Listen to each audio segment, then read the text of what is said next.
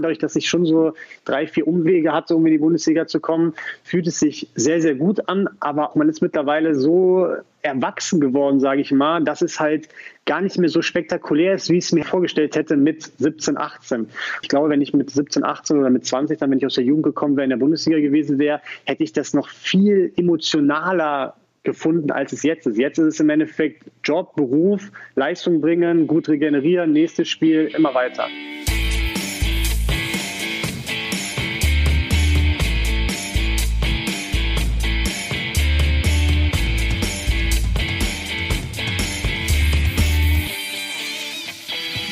Kicker meets the Zone, der Fußball-Podcast mit Alex Schlüter und Benny Zander. Liebe KMD-Freaks, liebe KMD-Ultras, herzlich willkommen. Wir sind wieder zurück. Es ist wieder Zeit für eine neue Folge eures Fußball-Podcasts und äh, das hilft insofern nicht nur euch bei der Strukturierung eurer Woche, das hilft auch mir. Benny Zander, mein Name. Ich freue mich, dass ihr mit dabei seid, denn ich weiß jetzt offensichtlich, dadurch, dass wir gerade aufzeichnen, ist kein Wochenende mehr, sondern es ist offensichtlich schon wieder Montag. Ich weiß nicht, wie es euch geht, man kommt da total durcheinander mit diesem Wochentag, so ein bisschen, als wäre man zwischen Weihnachten und Neujahr gefangen. Das Gute ist, ich mache diesen Podcast mit einem Typen, dem sind, auch wenn gerade nicht Corona-Zwangspause ist, solche starren Systeme wie Wochentage, Uhrzeiten, Termine, die man einhalten soll, komplett egal. Hallo Alex Schlüter. Schönen guten Tag ähm, auch Hallo in die Runde. Ich amüsiere mich innerlich gerade immer noch über das, was vor wenigen Sekunden stattgefunden hat. Das muss ich euch jetzt auch einmal mitteilen. Wir haben gerade ein technisches Wunderwerk vollbracht und zwar haben wir uns synchronisiert. Äh, das machen wir, weil wir heute auf Nummer sicher gehen und ich diese Tonspur von mir auch nochmal extra aufzeichne. Ähm, aber ihr hättet dabei sein sollen, als wir gerade eben versucht haben, eine Synchronisation hinzulegen, wie sie, glaube ich, bei A und B-Note aber mit einer glatten 6,0 bewertet worden wäre. Für euch.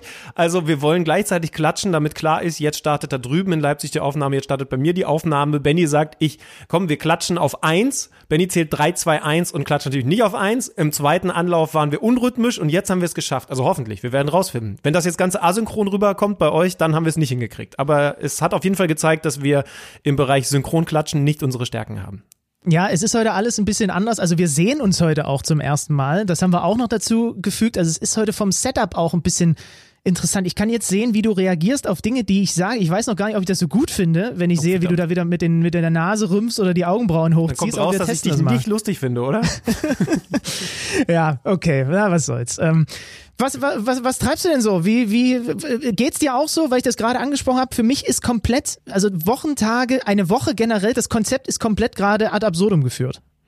Ich meine, wir haben ja ohnehin einen Job, bei dem das alles ein bisschen anders läuft, weil normalerweise viel Arbeit bei uns am Wochenende gelagert ist, weil dann eben normalerweise der Ball rollt, welcher auch immer, meistens bei uns der Fußball und wir dann kommentieren, moderieren oder was auch immer für Späße damit treiben. Das hat sich jetzt geändert, aber ich will damit sagen, also so richtig freies Wochenende ist bei uns ja eh nicht so das Ding.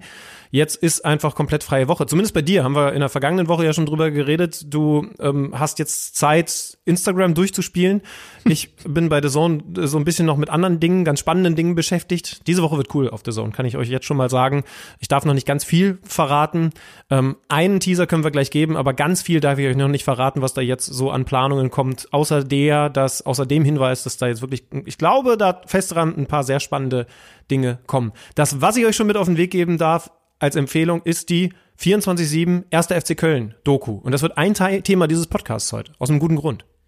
Ja, wir haben Dominik Drexler nämlich als äh, unseren äh, Gast in der heutigen Folge gewinnen können. Und der ist natürlich einer der äh, zentralen Protagonisten dieser Doku. 24-7 FC, spürbar anders ist ja der, der Claim des Vereins. Und diese Doku begleitet im Grunde schon die ganze Saison den ersten FC Köln. Und ihr wisst es natürlich, wir haben ja auch oft genug ausführlich darüber geredet, oder mal mehr, mal weniger ausführlich. Das ist eine Saison mit vielen Tiefen und Höhen und Trainerwechsel und pipapo. Und du kriegst halt wirklich einen guten Einblick in die Kabine. Du bist dabei bei, bei Taktikbesprechungen, bei Ansagen des Trainers vor den Spielen. Und äh, insofern, das wird auch ein Thema sein in dem Interview mit Dominik Drexler. Was, das können wir an dieser Stelle mal verraten. Wir haben schon über das seltsame Setup gesprochen, was ich vorhin alleine geführt habe, weil die Technik in Homeoffice-Internetzeiten einfach gestreikt hat. Ja, so ist das halt manchmal heutzutage. Ähm, bei mir hat das Internet so ein bisschen komische Signale abgesendet oder vielleicht auch einfach zu wenig Signal. Ich, ich weiß es nicht, ich bin ja auch kein Technikexperte. Ähm, wir wollten das Risiko nicht eingehen, so kann man es, glaube ich, beschreiben. Und dann hat Benny Zander, wie er eben so Führungsspieler ist, gesagt, alles klar, dann reite ich die Nummer alleine. Die schlechten Fragen kamen von mir, das kann ich euch mit auf den Weg geben, aber er hat das Interview alleine mit Dominik Drexler äh, geführt. Liebe Grüße aus dieser Entfernung dann äh, an, an dich, Dominik. Aber ich bin sehr froh, dass das geklappt hat. Also du wirst das schon halbwegs gut hinbekommen haben und ich meine, es ist so, als würdest du einen Serienstar im Moment gerade interviewen, denn er spielt ja eine große Rolle bei ähm, 24-7 FC. Er ist einer der Hauptdarsteller. Es ist quasi, als würdest du äh, Game of Thrones gucken und dann ein Interview mit Jon Snow führen können. Oder von, von Saul Goodman mit, bei Better Call Saul. Und heute haben wir Dominik so. Drexler aus 24-7 FC. So habe ich das noch gar nicht gesehen. Ja. Ich komme wirklich immer noch nicht, liebe Hörer, ihr müsst euch das nochmal vorstellen. Ich habe hier ein Handy vor mir, wo ich Alex Stüder die ganze Zeit sehe, während er redet. Das ist sehr ungewohnt und der Kamerawinkel, den ich zu dir rüberschicke, der ist für mein Doppelkinn, was durch die Pfefferminztaler immer mehr entsteht, auch wirklich sehr, sehr, sehr, sehr nicht schmeichelhaft, was auch immer das Gegenteil von, äh, von schmeichelhaft ist.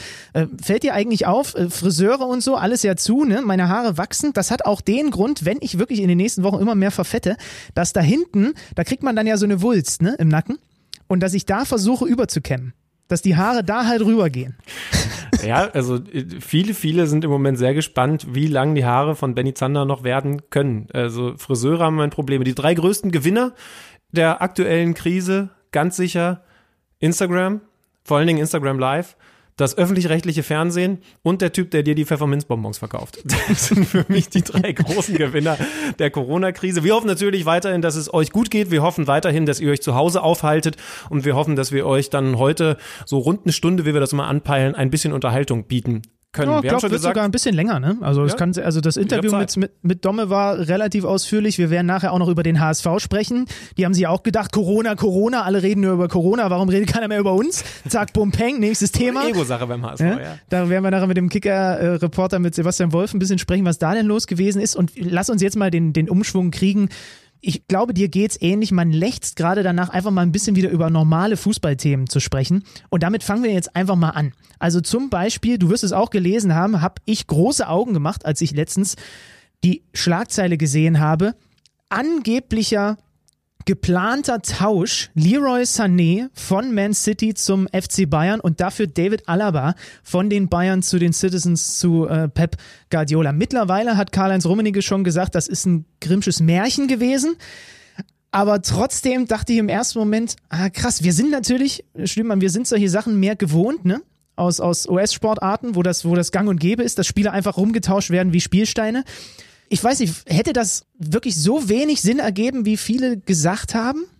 Also aus Bayern Sicht hätte ich das für nicht schlau gehalten, muss ich sagen. Alleine aufgrund der Tatsache, dass David Alaba so sehr flexibel einsetzbar ist. Beide sind hoch veranlagt, beide sind sehr talentiert, aber ähm, also ich hätte es aus Bayern Sicht nicht gemacht. So toll Leroy Sané ist, dann kommt da natürlich jetzt mittlerweile auch eine gewisse Verletzungshistorie dazu. Ich, ich glaube, die Bayern-Fans können da ein bisschen durchatmen, dass Karl-Heinz Rummenigge bestätigt hat, es ist tatsächlich nur ein Grimmsches Märchen.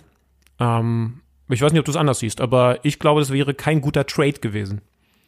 Nee, glaube ich ehrlicherweise auch. Im ersten Moment dachte ich mir, hm, wenn du das so 1-1 getauscht bekommst und du kommst, bekommst den Sané, aber du verlierst natürlich auch eine ganze Menge mit Alaba, ne, der mittlerweile diesen linken Innenverteidiger-Part spielen kann, der dir immer noch mal, wenn Fonzie Davis da aus irgendwelchen Gründen mal Pausen braucht, weil der auch nicht jedes Spiel 580 Stundenkilometer schnell da die Linie rauf und runter rennen kann, dann hast du Alaba auch noch für die Außenbahn.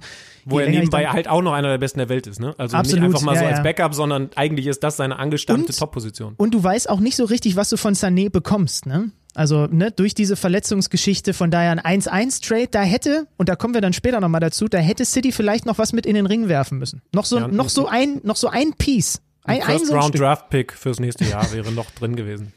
Dann, was habe ich noch gelesen? Der Kicker hat ähm, geschrieben, dass Kai Havertz angeblich scheut, zum FC Bayern zu wechseln, weil er keinen Bock hat auf die Münchner Ellbogengesellschaft was fangen wir damit an? Münchner Ellbogengesellschaft, ich hab das ist das, was man beim Oktoberfest so kennt. Wenn du links und rechts die Leute mit den Bierkrügen neben dir hast, es ist ja immer unglaublich eng in diesen Zelten und dann bekommst du die Ellenbogen links und rechts reingerasselt. Das Gute bei mir ist, dass ich häufig dann schon so viel Bier getrunken habe, dass es mir egal ist. Aber Kai Harvard sieht es offensichtlich anders. Naja, vor allem bist du natürlich so groß, dass die Ellbogen bei dir eher an deinen spitzen Hüftknochen landen und dann tut das wieder dem, wer der den Ellbogen ausgepackt hat. Aber ist denn diese Münchner Mannschaft wirklich so eine, also ich denke beim FC Bayern Ellbogengesellschaft an Teams früher, wo Effenberg, Kahn und so weiter dabei waren. Ist denn die Münchner Mannschaft gerade wirklich so eine Ellbogengesellschaft oder können wir das einfach gar nicht einschätzen, weil du nicht ins Innenleben des Teams gucken kannst? Also ich glaube, es ist für uns schwer einschätzbar, weil wir natürlich auch nur Dinge aufschnappen. Ähm, übrigens nicht, dass das in falschen Hals kommt. Ich weiß nicht mal, ob bei Effenberg Kahn Ellenbogengesellschaft angesagt gewesen ist. Das waren halt, das waren halt Alpha-Tiere, das waren Leitwölfe. Ob die jetzt nicht auch einen neuen jungen Spieler, der Kai Havertz ja immer noch ist, der immer noch wäre, wenn er zu den Bayern wechseln würde, auch sehr gut aufgenommen hätten, das sei jetzt mal dahingestellt. Da kann ich mir ja durchaus auch vorstellen. Aber ich glaube, du denkst ja so in die Richtung Konkurrenz und wir lassen ihn nicht so richtig ins Teamgefüge und wir drücken ihm dann mal einen rein, ob jetzt auf dem Trainingsplatz mal die Grätsche ausgepackt wird oder ob über, äh, ja, weiß nicht, schneidende, ähm, ich weiß nicht, äh, Gestiken in der Kabine dann so eine Kälte hergestellt wird, was halt heutzutage alles so möglich, äh, möglich ist.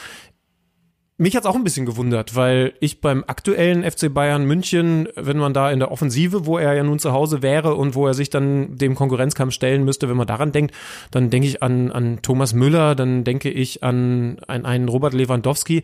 Das sind jetzt zumindest nicht zunächst äh, so ganz schnell die Leute, bei denen ich sage, ja gut, mit denen willst du auch nicht in einer Mannschaft spielen.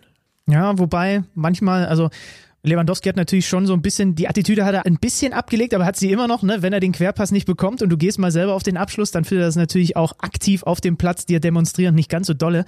Ich finde es trotzdem, ja, bemerkenswert, weil Kai Havertz halt so ein riesiges Fußballtalent ist, dass ich auf der einen Seite mir denke, du brauchst diesen diesen, diesen Konkurrenzkampf nicht zu scheuen und diese Egos, weil du bist so talentiert, dass du dich qua deiner Qualität durchsetzen wirst.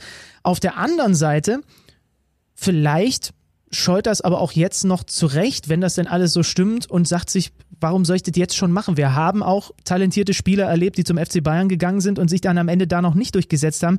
Vielleicht ist es bei ihm auch angebracht, dass er einfach noch ein bisschen mehr irgendwo reift. Jetzt habe ich natürlich gleichzeitig gelesen, Barca und Real eher nicht. Premier League für ihn nicht so interessant, weil City wahrscheinlich nicht Champions League spielt. Andere Teams, da ist entweder eine sehr hohe Konkurrenz oder es passt nicht zur Spielweise. Das heißt, wo soll er denn hin? Bleibt er am Ende vielleicht doch bei Leverkusen?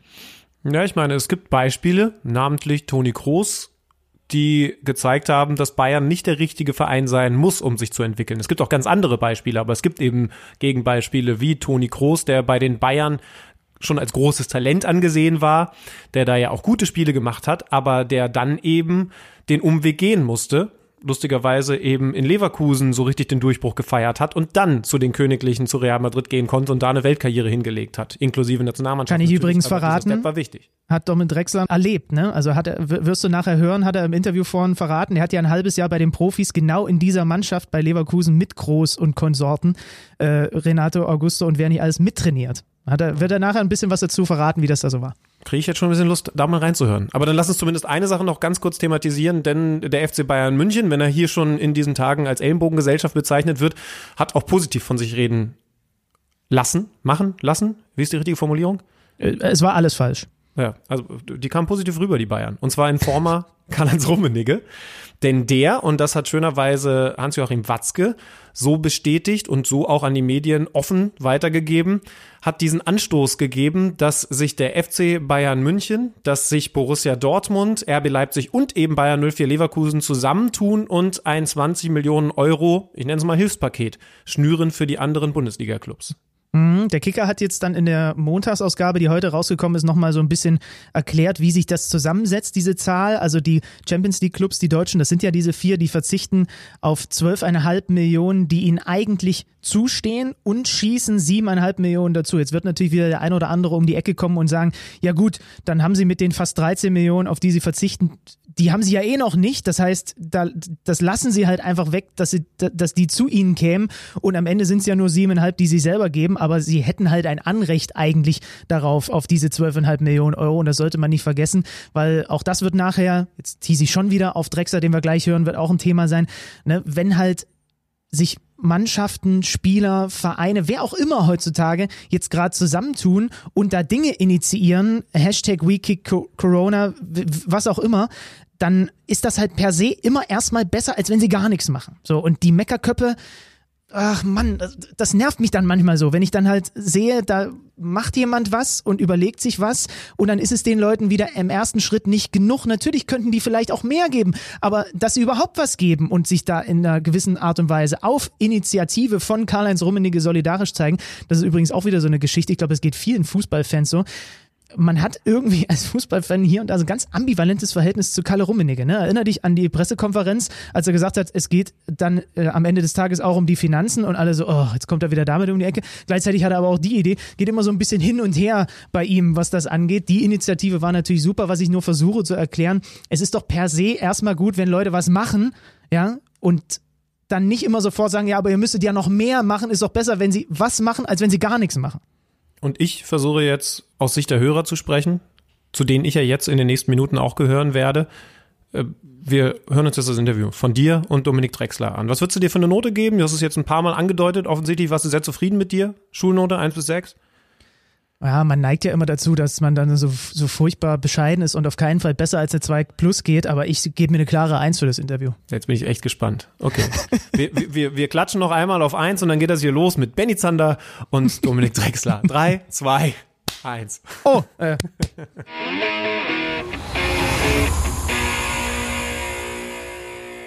Da ist er. Ich freue mich sehr. Dominik Drexler, schön, dass du da bist. Man ist geneigt zu sagen, du hast natürlich jetzt auch ein bisschen mehr Zeit, aber äh, das, das würden wir natürlich nie so voraussetzen. Erstmal schön, dass du dir die Zeit nimmst, Hallöchen. Ja, lieben Gruß in die Runde. Freue mich auch sehr dabei zu sein. Und äh, wenn man die Zeit so nutzen kann, äh, einen Podcast mit dir zu machen, dann glaube ich, ist das keine fatale Zeit. Ist schon mal ein guter Start, das kann ich schon mal sagen. Das ist schon mal eine sehr gute erste Antwort gewesen. Ähm, dir geht es ja im Grunde genommen auf einem anderen Level ähnlich wie uns Sportmoderatoren, Kommentatoren. Du kannst deinen Job nämlich gerade nur sehr, sehr eingeschränkt machen, dem nur sehr, sehr eingeschränkt nachgehen.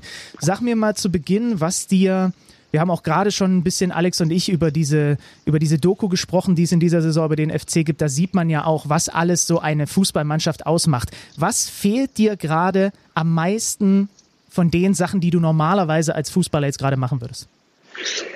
Also an sich, das meiste, was mir fehlt, ist der Rhythmus. Ähm, also einen geregelten Tagesablauf zu haben, zu sagen, okay, ich habe einen Wochenplan, ich gehe, habe am Montag um 10 Training, habe danach noch irgendeinen Sponsorentermin, danach habe ich frei und das halt dann Tag für Tag.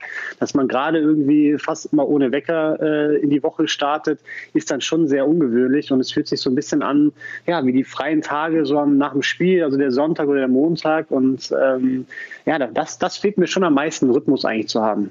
Gewöhnt man sich eigentlich sehr schnell als Profifußballer daran, dass man einen fremdbestimmten Alltag hat? Also ist es sehr ungewöhnlich oder ist das schwierig, sich dann wieder umzugewöhnen, wenn man plötzlich sich wieder selbst organisieren muss? Ich glaube, in solchen Phasen, vor allem jetzt bei mir, ich merke mal, wie gut es ist, fremdbestimmt zu sein. Also ich weiß nicht, wenn ich jetzt nicht meine Pulsuhr hätte ähm, und laufen müsste, ähm, weil es überwacht wird, äh, ob ich diese Läufe vor allem in der Intensität Tag für Tag machen würde, wenn es nicht vorgegeben wäre. Also wenn das alles äh, frei bestimmt wäre, glaube ich, hätte ich ein Problem, werde ich nach der Karriere dann sehen, ob ich da wirklich dann meine Läufe abspule. Ähm, aber ich muss sagen, ich finde es nicht verkehrt. Vor allem natürlich auch, wenn man jetzt darauf schaut, dass äh, die Leute, die, die sowas organisieren, Vereine, Trainer, ähm, Politiker, die müssen jetzt gerade in einer schwierigen Phase unfassbar viel entscheiden. Und da bin ich natürlich in der glücklichen Position, eigentlich nur darauf zu warten, dass entschieden wird und es dann umzusetzen. Und trotzdem ist man, auch das geht mir ähnlich wie dir, man ist ja nicht so in einem Urlaubsabschaltmodus, ihr ja noch viel weniger als, als wir äh, kommentierende Zunft, weil ihr so ein bisschen on hold seid. Ne? Das heißt, ihr müsst, im, ihr wartet im Grunde genommen darauf, ob und wann es plötzlich dann wieder zack reingeht in den sportlichen Alter. Das ist jetzt was anderes, als wenn du zum Beispiel einen Sommerurlaub hast, wo du weißt, der beginnt dann und dann und endet dann und dann und dann kann ich die Zeit auch wirklich genießen. Ne? Absolut richtig. Also ich muss auch sagen, wenn man so, ein, so eine Halbserie gespielt hat, ähm, ich glaube, wenn die Nationalspieler oder, oder Leute, die international spielen, die haben es natürlich noch mehr englische Wochen in den Knochen. Ich glaube, dass man dann wirklich auch, also ich zumindest sogar auch, wenn man halt Stammspieler war ähm, und so eine Halbserie gespielt hat, dann ist man richtig K.O., also auch mental und freut sich richtig auf den Urlaub. Und ich mache es zumindest auch immer so, dass die ersten zwei, drei Wochen wirklich ich alles mache, worauf ich Lust habe. Also ob das mal lang schlafen ist, Fast Food oder ein bisschen mehr Alkohol trinken, mal auf eine Party mehr gehen. Ähm, das ist all das, was ich dann mache. Und das kann man jetzt alles gar nicht machen machen, weil man, wie du gesagt hast, eigentlich nur darauf wartet, dass es weitergeht. Und man weiß nicht so richtig, wann es weitergeht. Deswegen muss man eigentlich Tag für Tag fit sein. Jetzt haben wir natürlich mit dem 6. April ähm, so ein Datum, wo wir wissen, wir gehen wieder ins Mannschaftstraining oder in so ein Gruppentraining, wie es, glaube ich, am Anfang so ist. Deswegen ist das schon mal wichtig für den Kopf zu wissen, da geht es wieder los mit Ball. Aber so richtig genießen, wenn man es mal so sagen kann, dass man frei hat, kann man wirklich nicht. Wie sieht denn dein, ich nenne es jetzt mal Trainingsalltag, auch wenn es ja nicht so wirklich so ist, wie sieht der aus? Also habt ihr zum Beispiel auch sowas wie, ich stelle mir das jetzt vor, so Online-Coachings oder irgendwie sowas, wie läuft denn sowas ab gerade, wenn man versucht, dezentral eine Mannschaft fit zu halten? Das ist dann wirklich so wie eine Sommer- oder Winterpause. Wir haben einen Lauftrainingsplan mit äh, Oberkörperkraft, Unterkörperkraft und haben eigentlich jeden Tag was zu tun. Also auch einen Tag in, in der Woche haben wir frei, so wie es bei dem normalen Rhythmus, wenn wir Training und Spiel hätten, auch wäre. Und haben dann halt eben Läufe, die wir machen müssen. Ich bin jemand, der macht die immer sehr gerne morgens, deswegen ich war auch schon unterwegs. Und äh, dass ich die halt von, von meiner Liste äh, streichen kann und den Tag halt dann Richtung Nachmittag genießen kann. Ja, und dann äh, muss man halt eben noch ein bisschen Stabi danach machen, ein bisschen Oberkörperkraft äh, und äh, wir haben jetzt im Moment, ich habe es bei Bayern ja auch dann gesehen, die dann da so einen riesen, ich weiß gar nicht, welche App das funktioniert, ähm, riesen Videokonferenz, sowas haben wir nicht, was ich auch nicht schlimm finde, denn ich muss sagen, die Sachen, die wir aufgetragen bekommen haben, die kennen wir ja. Also die Stabi-Übung, die Kraftübung, das machen wir sowieso jede Woche und ich brauche dann da eigentlich niemanden, der mir nochmal erklärt, dass ich meinen äh, Arsch ein bisschen höher beim Unterarmstütz machen muss. Also das äh, ist dann auch ein bisschen Eigenverantwortung, finde ich. Und äh, deswegen bin ich eigentlich froh, dass wir da ein bisschen in Ruhe gelassen werden. Aber ah, du könntest mir eventuell nachher, wenn dieses Gespräch durch ist und keiner mehr zuhört, unter der Hand mal diesen Trainingsplan zukommen lassen, weil ich habe es schon mehrfach in diesem Podcast gesagt, ich bin jetzt ungewöhnlicherweise für einen Sportkommentator häufiger mal zu Hause, auch mal Tage am Stück und ich habe einen vollen Kühlschrank und das neigt oder ich neige dazu, dass das halt alles innerhalb von zwei Tagen wieder alle ist. Das heißt, wenn das, wenn diese Zwangspause jetzt noch viel länger geht, dann werde ich definitiv einfach wahnsinnig verfetten. Also vielleicht kannst du mir nachher unter der Hand so ein kleines bisschen, weil ich brauche da auch eine Führung, habe ich gemerkt. Ja, also ich kann dir den gerne zuschicken. Die Frage ist natürlich, ob du es dann wirklich ohne äh, Zwang, dass du es machen musst, auch wirklich dann so tust. Weil oft ist es ja so, wenn man, wenn man dann den ersten Tag, die ersten Läufe gemacht hat, das geht noch alles, aber wenn es dann irgendwann der Muskelkater kommt äh, und es richtig schwer wird am dritten, vierten Tag, dann glaube ich, wird es ein bisschen schwerer für dich mit äh, Eigenmotivation. Aber ich werde ihn dir gerne zukommen lassen. ja, ich, ich habe wirklich, also auf mich passt mittlerweile der Begriff Schönwetterfußballer, der einmal die Woche irgendwie in der Soccer World ein bisschen kickt, passt ganz gut. Ähm, jetzt ist es ja nun diese Situation für jeden Verein, für die Fans natürlich auch, aber für euch Fußballer selbst, wir haben es gerade gehört, total blöd, aber irgendwie habe ich so den Eindruck, für euch beim FC ist es nach diesem krassen Lauf der letzten Wochen vor dieser Zwangspause, acht aus elf Spielen gewonnen, ist es noch mal eine Spur blöder, weil ihr gerade so gut drauf wart. Kann man das so sagen? Ja, wobei das, das muss man ein bisschen differenzierter sehen. Ich glaube, wir sind gerade in einer guten Situation, dass wir nicht so viel Stress haben. Ich glaube, wenn man, wenn man jetzt eben, so wie wir vor wahrscheinlich vier Monaten noch äh, wirklich auf dem Abstiegsplatz wären, ich glaube, dass das mental noch viel schwerer ist für die Vereine, weil man halt eben dann denkt, boah, muss ich nicht noch mehr machen, wir müssen ja super dann aus der Pause, wenn es wieder losgeht, rauskommen. Mhm. Die Vereine haben noch mehr Druck. Ne? Also wir haben natürlich den positiven Druck jetzt, dass wir nochmal nach oben schielen wollen. Andererseits hätte uns das vor vier Monaten jemand gesagt, gesagt, dass ich so eine Aussage tätige, da hätte man gesagt, das glaube ich nicht. Deswegen muss ich schon sagen, bin ich, ist natürlich schade, dass wir jetzt nicht mehr weiterspielen können, aber ähm, ich bin trotzdem froh, ähm, dass wir jetzt bis zur Pause eben in der Situation sind, ähm, eher über Ziele nach oben zu reden als nach unten. Ja, lass uns die Saison noch mal so ein klein bisschen rekapitulieren. Es war eine, eine krasse Saison, Höhen und Tiefen für so eine Doku wie gemacht, wenn man ehrlich ist, auch wenn ihr auf die Tiefen natürlich gerne verzichtet hättet. Ihr habt im Sommer äh, nach dem Aufstieg mit Achim Bayerlotzer einen neuen Trainer bekommen. Beschreib für mich mal bitte noch mal so ein bisschen die Situation im Sommer nach dem Aufstieg mit der Stimmung im Verein und um den Verein herum. Lass uns mal so vielleicht anfangen.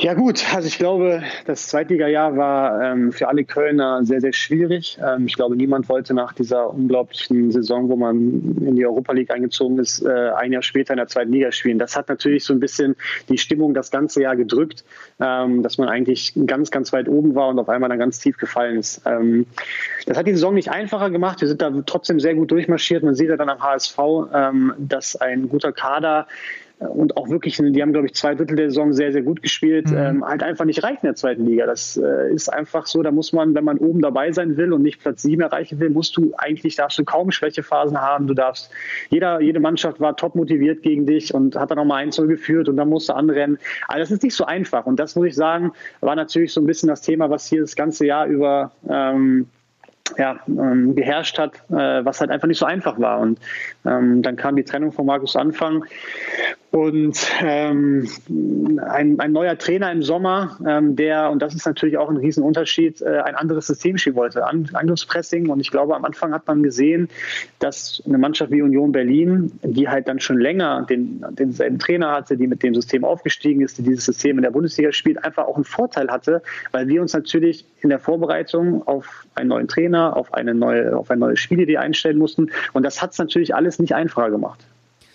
Und das ist dann auch so, ne? Man ist halt heutzutage im Profifußball dann auch schnell immer damit, unterwegs. Ähm, es wird auf die Ergebnisse geguckt und fertig aus. Das machen wir, da muss ich mir auch mal in die eigene Nase fassen und, und auch für Schlüti, das machen wir in diesem Podcast halt auch, ne?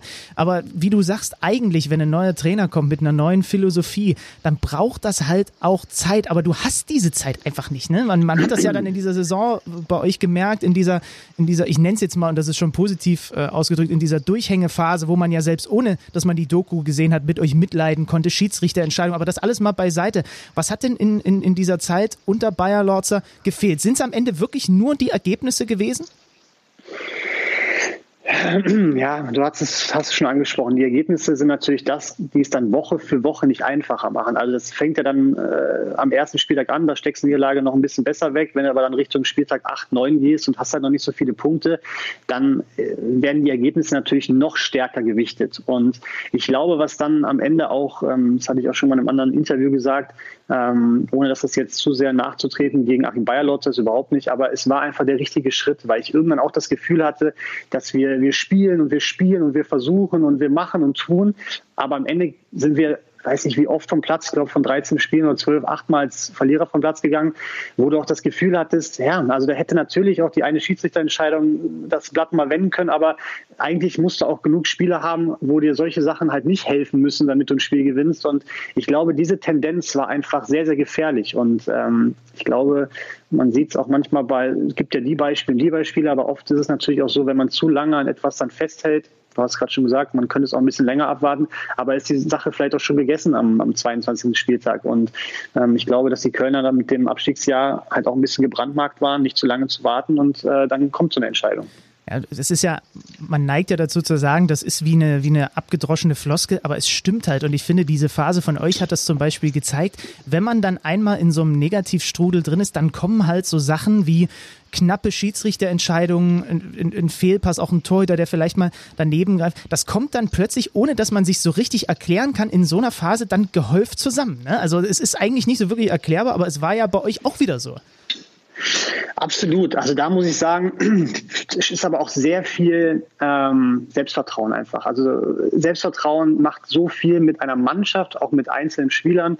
Ähm, und das fängt halt zum Beispiel auch an mit ein bisschen Matchglück, ob du immer 0-1 in Rückstand gerätst oder auch mal in Führung gehst. Weil wenn du, wenn der Gegner das 1-0 macht, egal ob es im Heimspiel oder im Auswärtsspiel, dann ist es einfach so, dass das auf dem Spielfeld unheimlich viel mit dir macht, vor allem wenn du halt eben in einer schlechten Phase bist. Dann kommen unterbewusst immer diese Gedanken, ah, ne, jetzt sind wir schon wieder hinten und dann ist es einfacher für den Gegner, nur noch eigentlich nur noch verteidigen zu müssen. Das hatten wir in Union Berlin dann, ähm, dass wir dann halt eben, glaube ich, äh, das 0-1 bekommen haben in der 30. oder so. Und ähm, ab da merktest du, Heimspiel Union Berlin, sie wissen, sie müssen eigentlich nur noch verteidigen. Uns ist es halt total schwer gefallen. Jeder zweite Ball ist dann bei denen gelandet. Und das sind so Faktoren, die kann man nie so richtig dann auch im Interview später beschreiben. Ähm, ich habe es dann damals auch so gemacht und habe gesagt, wenn wir wie Düsseldorf das Jahr davor irgendwann mal in Flow kommen und eben auch mal ein Spiel gewinnen, dann fällt das zweite Spiel danach halt einfach ein bisschen leichter. Und ähm, ja, dann ist es fast so gekommen, dass wir die englische Woche am Ende positiv abgeschlossen haben und genau in den Spielen, wie zum Beispiel gegen Bremen, ähm, trifft dann am Ende Raschitzer nur die Latte. Ähm, der wäre wahrscheinlich am Anfang der Saison wäre der reingegangen und dann äh, hätte Bremen noch 2-1 gewonnen. Und das ist dann einfach so Matchglück und eben so dieses, dieses gewisse Etwas, was man nie so richtig erklären kann, was auf dem Platz einfach für Spieler aber schon spürbar ist. Dann gab es quasi diesen großen Neustart im Verein. Armin Fee weg, Bayer Lorzer weg, Horst Held da, dazu Markus Gisdol als neuen Trainer. Fand ich in der Doku übrigens auch super spannend, dann auch mal zu sehen, wie sowohl ähm, die Vereinsführung, bevor diese Sachen äh, verkündet wurden, mit euch kommuniziert haben darüber. Das ist auch was, was man, glaube ich, noch nicht so häufig gesehen hat. Und wie dann halt auch ein neuer Trainer mit euch arbeitet. Du hast gerade gesagt, beim Fu im Fußball spielt sich halt so viel zwischen den Ohren ab und irgendwie ist der Gisdol ja zwischen eure Ohren gekommen. Erklär mir mal so ein bisschen, was, was macht der anders? Wie anders spielt ihr vielleicht auch im Vergleich zu Bayer Lotzer? Was sind einfach die Unterschiede jetzt?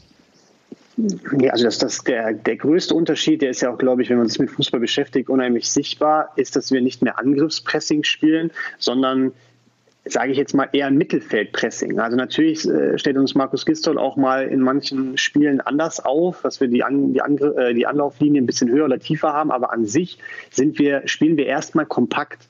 Ähm, und das ist natürlich schon ein meilenweiter Unterschied. Äh, wie weit sind die Ketten auseinander? Ist bei einem Angriffspressing stehst du viel höher, dann hast du in der Bundesliga unheimlich viele Spieler, die natürlich äh, sehr schnell sind ähm, und gibst denen natürlich sehr viel Räume hinter deiner eigenen Kette. Und wenn du das eben so ein System, glaube ich, nicht 100 Prozent ähm, schnell verinnerlichst und dann Fehler machst, dann kannst du in so einem System natürlich auch nicht so gut wachsen. Das hatten wir eben schon das Thema. Mhm. Und mit äh, Markus Gistol haben wir eigentlich dann am Anfang äh, sehr an den Basics gearbeitet, also verschieben, absichern, äh, im 4-4-2 äh, mit Doppel-6 oder halt eben, wie wir es jetzt oft spielen, äh, dann mit der Raut, also nicht mit der Raut, Entschuldigung, mit der Doppel-6 110. Ähm, und wenn du dann eben kompakt eher im Mittelfeldpressing spielst und dann halt eben auch irgendwann so ein Gefühl für Räume entwickelst, wo kann man doppeln, wo äh, kann man noch mal eins äh, gegen eins zulassen, dann spielst du dich auch als Mannschaft irgendwann so ein bisschen Rausch, weil du halt eben auch oft mal doppeln kannst und starke Spieler von bestimmten Vereinen einfach eben auch dazu zwingst, den Ball vielleicht nochmal abzugeben. Ähm, und ich glaube, das war, das war der größte Unterschied, dass wir einfach dann wieder kompakter standen, wir konnten uns besser helfen, wir, wir, wir haben uns dann so ein bisschen so einen Rausch verteidigt und hatten dann natürlich auch, äh, ja, haben dann auch ein bisschen die Chancenverwertungsquote hochgetrieben, dass wir eben nicht mehr so viele Chancen brauchen. Und ja, wenn man dann einzeln führt in irgendeinem Spiel, dann muss der Gegner erstmal wieder liefern. Und das sind ähm, ja schon mal so Unterschiede. Jetzt, wie gesagt, das ist jetzt ein kleiner Auszug, aber der, mhm. glaube ich, relativ sichtbar war. Mir ist total hängen geblieben aus der Doku, aus dieser einen Folge, das Zitat von äh, eurem Ersatzkeeper von Thomas Kessler, der gesagt hat, und ich glaube, das gilt auch für sehr viele FC-Fans, weil, wenn wir ehrlich sind, die äh, Reaktionen, als der FC Markus Gister als neuen Trainer vorgestellt hat, die waren jetzt nicht so dolle in Richtung eures neuen Trainers. Äh, Kessler hat gesagt, er war selten so positiv überrascht von einem neuen Trainer. Gehst du da mit? Ich glaube, dass wir genauso einen Trainer gebraucht haben. Also ich gehe da absolut mit. Ähm, einen sehr autoritären Trainer, der aber auch äh, sehr, sehr menschlich ist. Das ist, glaube ich, eine Kombination, die ähm, sehr, sehr schwierig äh, ist, weil ähm, du natürlich, wenn du 25 verschiedene Charaktere in der Mannschaft hast, ähm, auch nicht mit jedem gleich umgehen kannst. Und da gibt es die jungen Spieler, da gibt es Spieler, die kein Deutsch sprechen. Ähm, und so eine Gruppe autoritär zu führen, aber schon mit dem Gefühl, dass jeder auch, ne, die Tür steht offen, du kannst kommen, sowas rüberzubringen, ist, glaube ich, wirklich sehr schwer und das macht er sehr gut. Ähm, und ja, ähm, Cassie hat natürlich auch sehr, sehr viele Trainer beim 1. FC Köln schon gesehen. Deswegen glaube ich, sollte man so eine Aussage von Cassie dann auch wirklich Gewicht äh, geben. Mal Hand aufs Herz. Ähm, wenn du hörst, liest, siehst, okay, ein neuer Trainer ist jetzt da, euch wurde das kommuniziert und ich glaube, so hundertprozentig abschotten könnt ihr euch als Profis dann nicht darüber, was Fans darüber denken. Also wir haben das damals auch hier thematisiert, dass schon eine sehr negative Stimmung erstmal dem neuen Coach äh, entgegengeschlagen ist, von zumindest Teilen des Anhangs, die sie gesagt haben, okay, jetzt ist der Abstieg mehr oder weniger besiegelt, in Anführungsstrichen. Ähm, was macht das denn auch mit einer Mannschaft. Also man, ich, ich stelle mir vor, als Spieler denkst du dann auch, na super, wir wollen jetzt hier den Neustart machen, neuer Trainer da, aber die Stimmung ist gleich so, dass der von allen total kritisch beäugt wird. Und wenn wir jetzt wieder ein, zwei Misserfolge haben, und die kamen ja dann danach auch sehr nicht so, dass ihr sofort Spiel für Spiel gewonnen habt, dann kann das hier wieder in eine unangenehme Richtung gehen. Oder kann man das komplett ausblenden, sowas? Ähm, also ich glaube und deswegen ist Markus Gistol auch äh, sehr, sehr gut für uns ähm, als Coach. Äh, erstmal hat er sehr viel Erfahrung in der Bundesliga. Das ist schon mal wichtig im Seniorenbereich. Dann ähm, hat er auch schon bei Vereinen wie im HSV gearbeitet, die auch ein, ein, ein großes äh, Fanvolumen haben ähm, und wo es auch nicht immer so ähm, friedlich abläuft, wie es vielleicht, ich war da zwar noch nie, aber man hört es ja immer in Freiburg ist, dass da auch die Presselandschaft vielleicht ein bisschen ähm, ja, ähm, gechillter ist. Lock, äh, ja, genau, in Krisenphasen vielleicht auch mal ein bisschen die Kirche im Dorf lässt, um da keine Horrorszenarien zu spielen. Ja, Krise, Krise und, wird da, glaube ich, anders definiert einfach, ne? Ja, genau. Ähm, und ich glaube einfach, dass er auch unglaublich, also Markus Gisdol unheimlich gut mit sowas umgehen kann, weil er viele Situationen in seiner Karriere einfach schon hatte, beim HSV, in Hoffenheim. Ähm, das ist schon mal ganz, ganz wichtig, weil das vielleicht auch eben abfärbt, wenn du da jetzt auch hypernervös bist und irgendwelche Schnellschüsse machst, äh, dann, dann, dann überträgt das vielleicht auch auf die Mannschaft.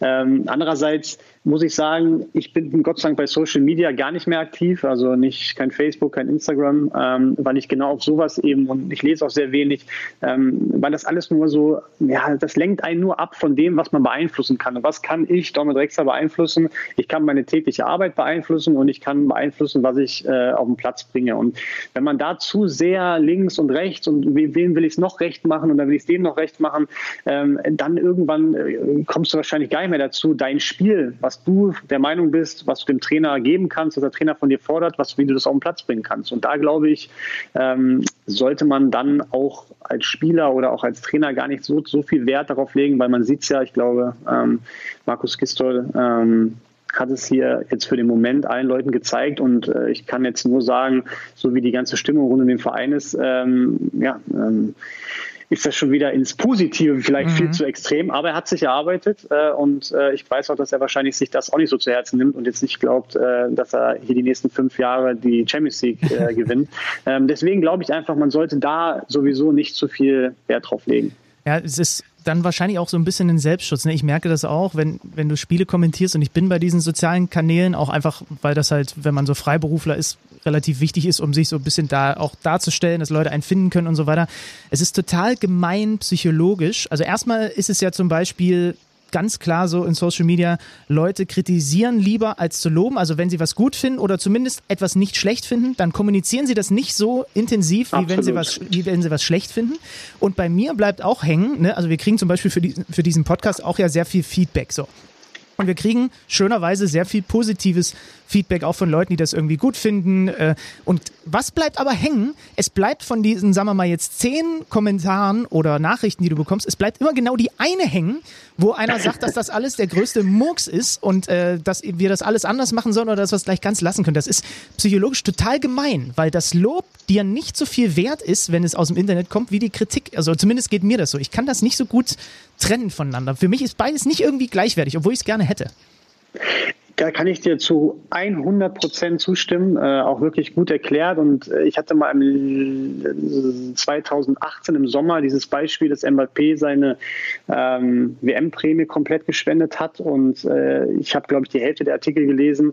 Ähm, einfach mal pauschal jetzt gesagt, gar nicht auf irgendeine Zeitung ja. oder auf irgendwas äh, bezogen, ähm, war es aber immer so, ja gut, der verdient ja auch genug. Ja, aber das ist der falsche Ansatz, weil eigentlich, wenn man, ich weiß nicht, wie viel es war, ich glaube 300.000, 400.000, wenn man das an einen guten Zweck spendet, dann dürfte da nicht eine Person was Schlechtes sagen, ja. weil es einfach, es ist einfach eine gute Tat und da gibt es nichts Schlechtes dran. Und ähm, deswegen gebe ich dir total recht äh, und kann das nur nochmal unterstützen, dass man im Endeffekt es auch nicht jedem Mensch recht machen kann. Und deswegen sollte man, wenn man eben davor nicht ganz äh, befreit ist, dass man sich sowas zu Herzen nimmt, sollte man eben auch nicht mehr in diesen sozialen Medien unterwegs sein. Und äh, deswegen habe ich das für mich auch so empfunden und dann auch reagiert. Ja, spannend. War ja ähnlich jetzt bei den deutschen Nationalspielern. Ne? Zweieinhalb Millionen äh, äh machen die locker und spenden die und dann kommen die Leute um die Ecke und das Erste, was, was ein paar von denen sagen, ist, ja, aber die können doch viel mehr. Das sind halt wirklich Sachen, wo du dir manchmal denkst, Freunde, ihr habt es nicht so richtig begriffen. Naja, egal.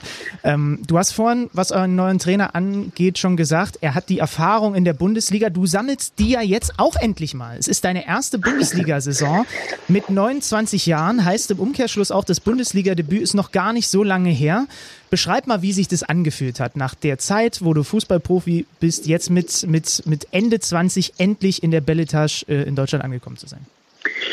Boah, verrückt. Also ich kann das auch gar nicht so richtig in Worte fassen. Also ich bin von klein auf ähm, immer mit meinem Papa auch im Stadion gewesen und äh, haben Bundesliga geguckt und ähm, war eigentlich immer Thema, Sportschau zusammen zu gucken abends. Und es war wirklich, deswegen ist die Bundesliga schon ein Riesenthema. Ich muss sagen, dadurch, dass ich schon so drei, vier Umwege hatte, um in die Bundesliga zu kommen, ähm, fühlt es sich sehr, sehr gut an. Aber auch, man ist mittlerweile so erwachsen geworden, sage ich mal, dass es halt gar nicht mehr so spektakulär ist, wie ich es mir hätte vorgest also vorgestellt hätte mit 17, 18. Und ähm, ich glaube, wenn ich mit 17, 18 oder mit 20, dann wenn ich aus der Jugend gekommen wäre, in der Bundesliga gewesen wäre, hätte ich das noch viel emotionaler gefunden, als es jetzt ist. Jetzt ist es im Endeffekt Job, Beruf, Leistung bringen, gut regenerieren, nächstes Spiel, immer so, immer weiter. Mhm. Und deswegen ist das nach wie vor richtig, richtig schön. Ähm, aber es ist viel unspektakulärer, als ich mir vorgestellt habe. Ja, weil man halt als Mensch dann mit Ende 20 auch einfach gefestigter ist als mit 19, ne? Also. Genau, so ist es. Und äh, das ist schwierig zu erklären, weil nach wie vor, ne, nochmal habe ich ja gerade auch schon gesagt, äh, im Rhein-Energiestadion vor 50.000 einen Bundesligasieg zu feiern, ist einfach unfassbar schön. Ähm, aber es ist halt eben dann, wie viele Profispiele habe ich jetzt schon gemacht? 350, zwar nicht in so schönen Stadien wie äh, bei uns, aber ähm, es ist dann irgendwie, ist es halt ein Fußballspiel, so wie mhm. ich davor auch 350 davor schon gemacht habe. Gibt es irgendwelche Dinge, die dich an der Bundesliga, weiß nicht, wie da gespielt wird, an dem Bundesliga-Zirkus, die dich überrascht haben, die du vorher so nicht vorhergesehen hast? Ähm, Nee, also ähm, dass halt alle Spieler nochmal unfassbar gut sind, ähm, viel, viel besser äh, natürlich als in der zweiten und dritten Liga, wo ich mich viel rumgetrieben habe. Ähm, das war mir halt klar. Und es gibt natürlich schon eben Spieler, wenn du die dann live auf dem Platz äh, siehst, dann sind das schon so ein bisschen Cracks. Ne? Also sind noch ein paar Spieler dabei, das kannst du halt auch irgendwie nicht lernen. Ne? Also wenn du ein normales Talent hast wie ich, ähm, dann kannst du die Ballbehandlung oder, oder die, die, die Schusstechnik, das, das kannst du irgendwann, wie gesagt, das hast du dann irgendwie auch und äh, deswegen sind es dann wahrscheinlich auch wirklich absolute Superstars. Also da muss ich schon sagen, auch bei den Top-Clubs, da sind schon wirklich Maschinen dabei, äh, ob das jetzt hinten oder vorne ist. Äh, das hat mich dann schon noch ein bisschen verwundert, wie gut die sind, aber auch das äh, gewöhnt man sich dann so wie es die Jahre davor auch immer war, relativ schnell dran und äh, wird dann im Endeffekt auch nur besser. Du sagst, du hast normales Talent. Inwiefern hast du trotzdem auch in dieser Zeit, du warst ja dann auch äh, bei Leverkusen mal in der Jugend und in der Reserve, also da schnuppert man da ja schon mal ein bisschen mehr an der Bundesliga, aber vor allem auch in der Zeit nach Leverkusen, ne, äh, Fürth, Aalen, Kiel und so weiter. Inwiefern hast du denn in deinem Kopf gehabt, ey, Domet, du hast das Zeug für die Bundesliga, definitiv. Oder war dir das gar nicht so klar, wo es hingehen kann? Ja, also ich habe, äh, genau, ich bin aus der Jugend gekommen, habe dann ein Jahr Amateur gespielt, durfte aber dann ähm, aufgrund der Verletzung von Pat Helmis ähm, die Rückrunde komplett oben mitmachen bei den Profis und habe natürlich, es war eine unfassbare Mannschaft, äh, ich glaube, die damals äh, erst am 24. Spiel das erste Mal verloren hatte. Also mit Groß und äh, Banetta, Renato Augusto, Vidal. Oh, also das war wirklich Renato Augusto. Oh. Ja, also eine absolute, wirklich krasse Mannschaft. Ähm, und da sind mir natürlich schon mal die Grenzen aufgezeigt worden als 19-Jähriger.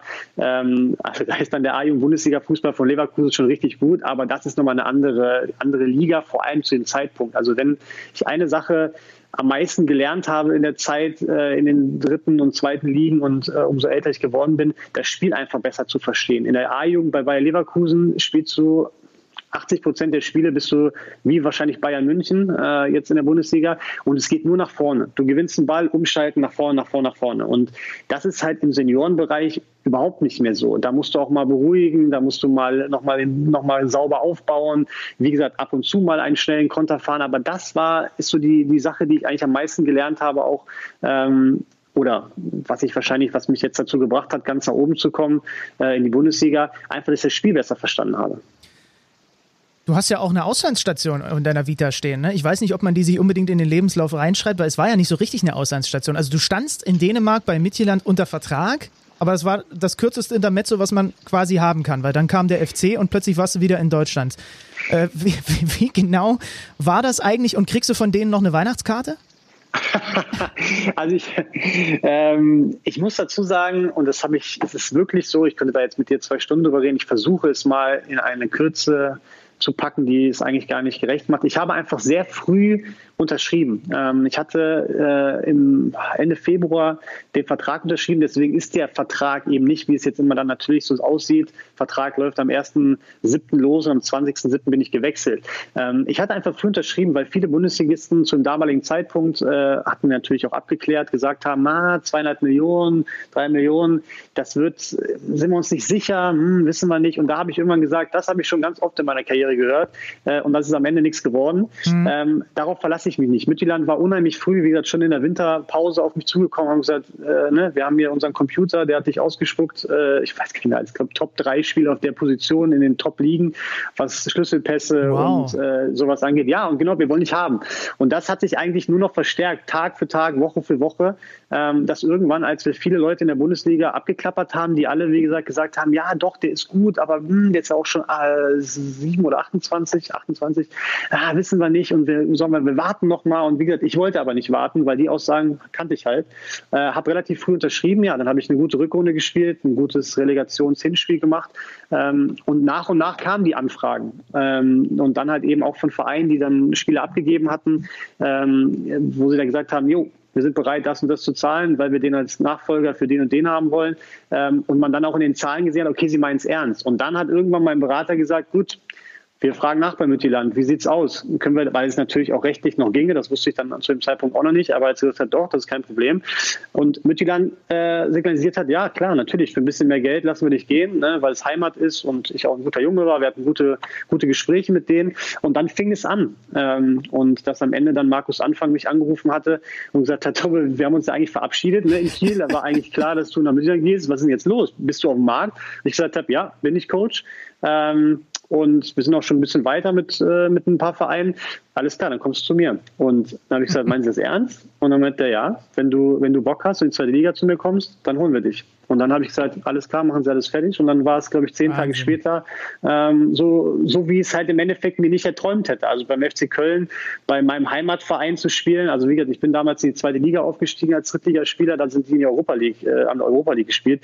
Also das war schon, ist, hätte sie mir das damals gesagt, hätte ich gesagt, ja, ja, erzähl mir keinen Scheiß. Ähm, deswegen war das dann schon was Besonderes, auch mit Köln, dann ne, lieber in die zweite Liga gehen als zu den Bundesligisten, weil es einfach Köln ist und ja, das, ich habe es keinen Tag bereut, hier zu sein. Krass. Also bei meinem Fußballmanager ist das nämlich nicht möglich. Da hätte ich dich nicht verpflichten können, weil da immer gesagt wird, der ist gerade schon gewechselt. Aber es ist dann auch, auch nicht selbstverständlich, ne, dass sie denen dann wirklich sagen, nicht darauf pochen, nee, du spielst jetzt hier bei uns, sondern das ist Heimat und so. Das sagt auch ein bisschen was aus über diesen, also das ist ja wirklich sowieso ein krasser Club, ne, mit diesem Moneyball-Prinzip da. Ich habe den Film ja damals geliebt und mich natürlich auch mit diesem ganzen Statistikkram und so mal beschäftigt, dass dann wirklich einfach der Algorithmus sagt, holt den Drechsler, während andere Leute noch zögern und sagen, ich weiß nicht, ob bei uns das wert ist und der Algorithmus aber im Endeffekt halt sagt, der Drechsler ist es wert. Das ist auch geil. Absolut. Äh, ich glaube, dass sie ja sehr, sehr viel Erfolg äh, im Moment damit haben, also vor allem was deren Käufe und Verkäufe angeht. Ähm, genau, also es ist schon, man muss halt dazu sagen, das klingt jetzt auch zu einfach, es waren schon zähe Verhandlungen. Das muss man schon sagen, weil die Mitglieder natürlich auch gesagt haben, pass mal auf, ne? also jetzt, wir wollen davon auch ein bisschen was verdienen ne? und das war natürlich schon zäh. Aber im Endeffekt ist alles fair abgelaufen. Wir haben uns da nicht überschlagen mit denen und äh, deswegen kann ich auch einfach nur sagen, da ist alles, äh, sagen ja viele Leute auch, ne, das kann nicht sein und äh, da ist doch irgendwas bestimmt vor. Es ist nichts vorgefallen. Es waren einfach Gespräche, Sachen. Wir haben Lösungen ausgelotet. Es gab eine Lösung und äh, okay. deswegen, ich kriege zwar keine Weihnachtskarte, kann ich ah. sagen, aber äh, ich kann mich auf jeden Fall noch in Mittelland blicken lassen. Ja, für die Ruhmeshalle des FC Mittelland ist wahrscheinlich einfach die Zeit ein bisschen kurz gewesen. Aber dafür bist du ja, du hast es gesagt, beim FC. Auch da, für dich ist jetzt das zweite Jahr, auch da ist mir eine Szene aus der Doku in Erinnerung, wo Achim Bayerlorzer vor der Saisoneröffnung sagt, und der hat ja vorher auch verschiedene Vereine erlebt gehabt, aber er sagt halt, das hat hier alles nochmal eine andere Wucht. Wie ging dir das? Also kannst du dich zum Beispiel daran erinnern, wenn du das erste Mal gemerkt hast, wow, okay, das, was ich bislang in meiner Karriere gemacht habe, das war schon sehr cool. Aber das hier bei diesem Club ist selbst in der zweiten Liga nochmal eine ganz andere Nummer. Also klar, da kommen jetzt spontan direkt die Songeröffnung äh, in den Kopf. Äh, wo dann 50.000 Leute äh, kommen und wir waren in der zweiten Liga, wir waren gerade abgestiegen, ne, wo man auch gesagt hätte, okay, wenn nur 5.000 kommen, ähm, die sind alle noch sauer, dann würden wir es auch verstehen. Und die, da war es auch so positiv, also ne, die haben das so angenommen ne, und gesagt, okay, es war katastrophal gerade, aber jetzt so wir, ne, jetzt, jetzt feiern wir euch und gibt Gas und steigt wieder auf. Und also das war schon ein Moment, wo ich äh, auch Rafa Zichos angeguckt habe, da haben wir auch ein Foto zusammen auf der Bühne gemacht und äh, lachen mussten und gesagt haben, okay, das ist schon heftig. Ähm, Klar, also ich muss auch sagen, als ich dann damals äh, aus Mütterland rübergefahren bin äh, und meinen Medizincheck gemacht hatte und bis jetzt aber nicht so großen Verein gespielt hatte und dann waren erstmal, glaube ich, zwei Kameras und zwei Fotografen da und äh, ähm, ich sah aus wie ein Schlunz bei dem, bei dem Foto. Ähm, das war, da habe ich gar nicht mit gerechnet, dass da überhaupt Kameras sein können und Fotos und das irgendwie durchgesickert war schon, also durchgesickert war es ja, aber dass, dass ich wirklich da an dem Tag zum Medizincheck komme, da habe ich auch gedacht, okay, Domme, ab jetzt äh, immer noch mal vorher zum Friseur gehen. ja, ne, wahrscheinlich hat das auch wirklich dann eine Umstellung bei dir oder ist dann notwendig geworden, weil halt jetzt einfach du, ich sag jetzt mal ganz knallhart, während ich in den Club gehen kann und mich relativ schwer betrinken, wenn ich wollte und es würde überhaupt niemand interessieren, bist du halt jetzt einfach noch viel mehr im Fokus als vorher, oder? Absolut. Ähm, wobei ich dazu sagen muss, ähm, ich habe viele aus meinem Jahrgang, die jetzt, ich werde jetzt 30 dieses Jahr, ähm, die wirklich schon längst aufgehört haben, weil es auch über die Jahre immer schwerer ist, sich fit zu halten, ähm, das alles mental mitzumachen. Und da muss ich sagen, habe ich schon immer wie ein Profi gelebt. Und ähm, deswegen war ist mir die Umstellung hier, ne, also ich bin nicht, dass ich abends vor Spielen auf Partys gehe oder keine Ahnung was. Ähm, das gibt es von mir sowieso nicht. Das Einzige, was ich halt eben am meisten umgestellt habe, ist dieses Social Media, dass ich mich da abgemeldet habe, weil ich halt eben gesagt habe, diese Wucht, die der Verein im Positiven hat, ähm, hat er aber auch dann vielleicht eben von ein paar Einzelnen im negativen Sinn und das beeinflusst mich in meinem Spiel und ich möchte einfach gewinnen, ich möchte so sein, wie ich bin ähm, und möchte mich dann nicht zu sehr auf irgendwas anderes fokussieren und äh, die Wucht hat mich dann beim FC Köln natürlich auch nochmal überrascht, aber einfach, weil ich es nicht anders gewohnt war. Mhm. Jetzt versuchen wir nochmal vorauszugucken. Das ist ganz schwer, weil wir alle nicht wissen, was es ist jetzt gerade Aufzeichnung äh, früher Nachmittag am Montag. Irgendwann heute Morgen gibt es wieder weitere Entscheidungen von der DFL. Wann kann es weitergehen mit einer mit der Saison oder erstmal weiter verzögert, wie auch immer. Ähm, trotzdem, die, die Doku 24-7 über den FC, die ist jetzt bei Folge 7 äh, auf The Zone zu sehen. Du darfst jetzt mal das Skript weiterschreiben für die weitere Saison. Erklär mal, wie das Drehbuch aussieht, ähm, was wir da sehen würden, wenn du skripten dürftest in, im weiteren Verlauf dieser Doku. Oh, das ist natürlich eine schwierige Frage. Also ich glaube, ich würde die Spiele relativ kurz halten, weil ähm, du die Emotionen, die du ja sonst reinpacken kannst, ähm, sehr, sehr wenig jetzt nur noch rüberbringen kannst, weil wir haben es ja in Gladbach erlebt, das ist einfach unfassbar blöd, nenne ich es jetzt mal, ähm, halt ohne Emotionen, ohne Zuschauer zu spielen. Deswegen glaube ich, würde ich diese Sequenzen ganz klein schneiden und würde halt viel mehr noch äh, über unseren Alltag berichten, über unser Training, äh, über unsere Trainingseinheiten. Das glaube ich, was ja auch der Fan mal sehen will. Was ich, ich, ich bin ja so absoluter Fan von der, von der Doku, weil man viel sieht, was wir in der Kabine machen, wer was sagt. Und das ist ja genau das, was die Fans sehen wollen. Ähm, und da würde ich viel mehr reinschneiden und äh, ganz, ganz wenig von den Spielen eigentlich nur noch machen. Ähm, ja, weil es einfach sehr schade ist, dass man dann in leeren Stadien filmen muss. Ja. Und das Skript endet mit welcher Tabellenplatzierung? da kann ich nichts zu sagen. ähm, also so weit oben wie möglich. Ähm, aber ich glaube, wenn man, wie gesagt, vier Monate zurückspult, ähm, dann bin ich sehr, sehr froh, wenn wir den Klassenerhalt schaffen. Ähm, wovon ich jetzt stark davon ausgehe. Ähm, aber natürlich, klar, wenn wir in den Flow weiter bleiben, den wir jetzt vor der Pause hatten, dann kann natürlich auch nach oben Platz 6, 7 vielleicht noch was drin sein. Aber wie gesagt, wenn man vier Monate zurückspult und hätte es mir den Klassenerhalt angeboten, hätte ich ihn genommen und ich glaube, das sollte man immer im Fokus behalten. Okay, das ist, ja, die, die vorsichtige Aussage sei dir gegönnt nach der Saison, so wie sie verlaufen ist. Da wird man halt einfach auch ein bisschen äh, ein bisschen äh, gechillter, was, solche, was, was solches Rausposaunen angeht. Ich weiß, das geht bei euch in der Stadt auch sehr schnell. Also die Fans haben teilweise genau im Hinterkopf, dass es fünf Punkte auf Europa wären. Also da, da, da seid ihr vielleicht ganz gut dran, wenn ihr äh, das versucht, ein bisschen runterzuspielen. Ne? Du, aber Benny, da gebe ich dir auch, also ganz ehrlich, ne, ich äh, sag dir, es ist ja gut, ähm, dass die Fans, also was wir jetzt vor, dem, vor der Pause für eine Stimmung im Stadion hatten, ähm, das, das überträgt sich auf uns. Das soll auch genauso weiter bleiben bleiben. Aber ich glaube, jeder Fan muss dann auch verstehen, dass äh, nach der Phase, in der wir waren, ich eben auch glücklich bin, wenn wir erstmal in der Liga bleiben in meiner ersten Bundesliga-Saison. Aber jeder hier in der Stadt soll dieses Gefühl weiter transportieren, weil wir, werden es wahrscheinlich nicht mehr eben vor Zuschauern hinkriegen. Aber das ist super, wenn die Stadt hier so explodiert im positiven Sinne. Ähm, aber genau, ich glaube, jeder muss verstehen, dass, äh, wie gesagt, vor vier Monaten wir Tabellenletzter waren und ähm, das ist halt auch noch mental im Hinterkopf. Zum Abschluss machen wir noch einmal den Schlenker in den aktuellen Alltag. Wir haben, glaube ich, vor zwei Wochen mit Robin Gosens auch schon so ein bisschen versucht, den Leuten Freizeittipps mitzugeben. Ähm, der hat gesagt, er versucht, Gitarre spielen sie nochmal beizubringen. Er tanzt mit seiner Freundin irgendwie viel, viel durch die eigene Wohnung. Ähm, was machst du denn, wenn du nicht oder wenn du deinen vormittäglichen äh, Lauf beendet hast? Äh, guckst du Serien? Ich habe gehört, du hörst zum Beispiel auch ganz gerne Podcasts. Was kannst du da noch so den Leuten mit an die Hand geben? Also tanzen und Gitarre spielen auf jeden Fall nicht. Äh, also ich bin leider komplett unmusikalisch. Ähm, ich könnte vielleicht Querflöte spielen. Ähm, nee, also das mache ich gar nicht. Ich habe jetzt äh, die letzte Woche viel genutzt, um halt äh, organisatorische Sachen viel zu machen. Ne? Papierkram, der sonst immer liegen bleibt, mal zu sortieren und auch mal ein paar Sachen abzutelefonieren. Serien gucke ich richtig, richtig gerne. Ich bin gerade bei True Detective bei der dritten Staffel. Oh, sehr gut. also genau, True Detective erste Staffel ist unglaublich. Ähm, ja, und bin schon ein kleiner Serienfan äh, und werde da auch, ist ja gut, dass gerade alle so viel produzieren, da kann man sich echt immer noch neue Serien reinziehen. Ja, und sonst, ähm, boah, also klar, wir kochen viel. Ähm, das ist auch so eine Sache, die ich jetzt, da bin ich auch sehr schlecht drin gewesen, wie ich jetzt so ein bisschen die Basics lerne.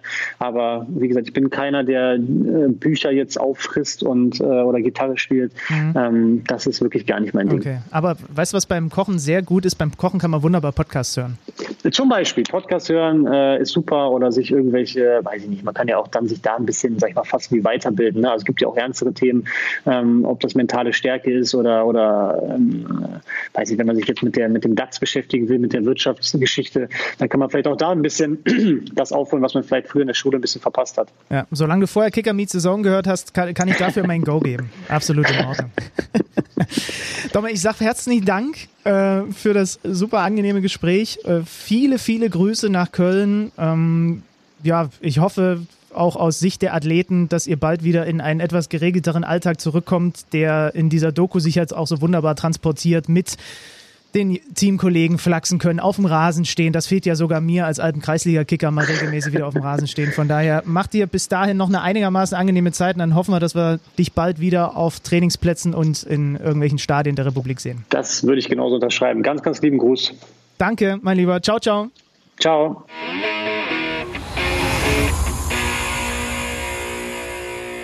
Ja, das war doch mal ein glattes Note 4 Interview, würde ich sagen.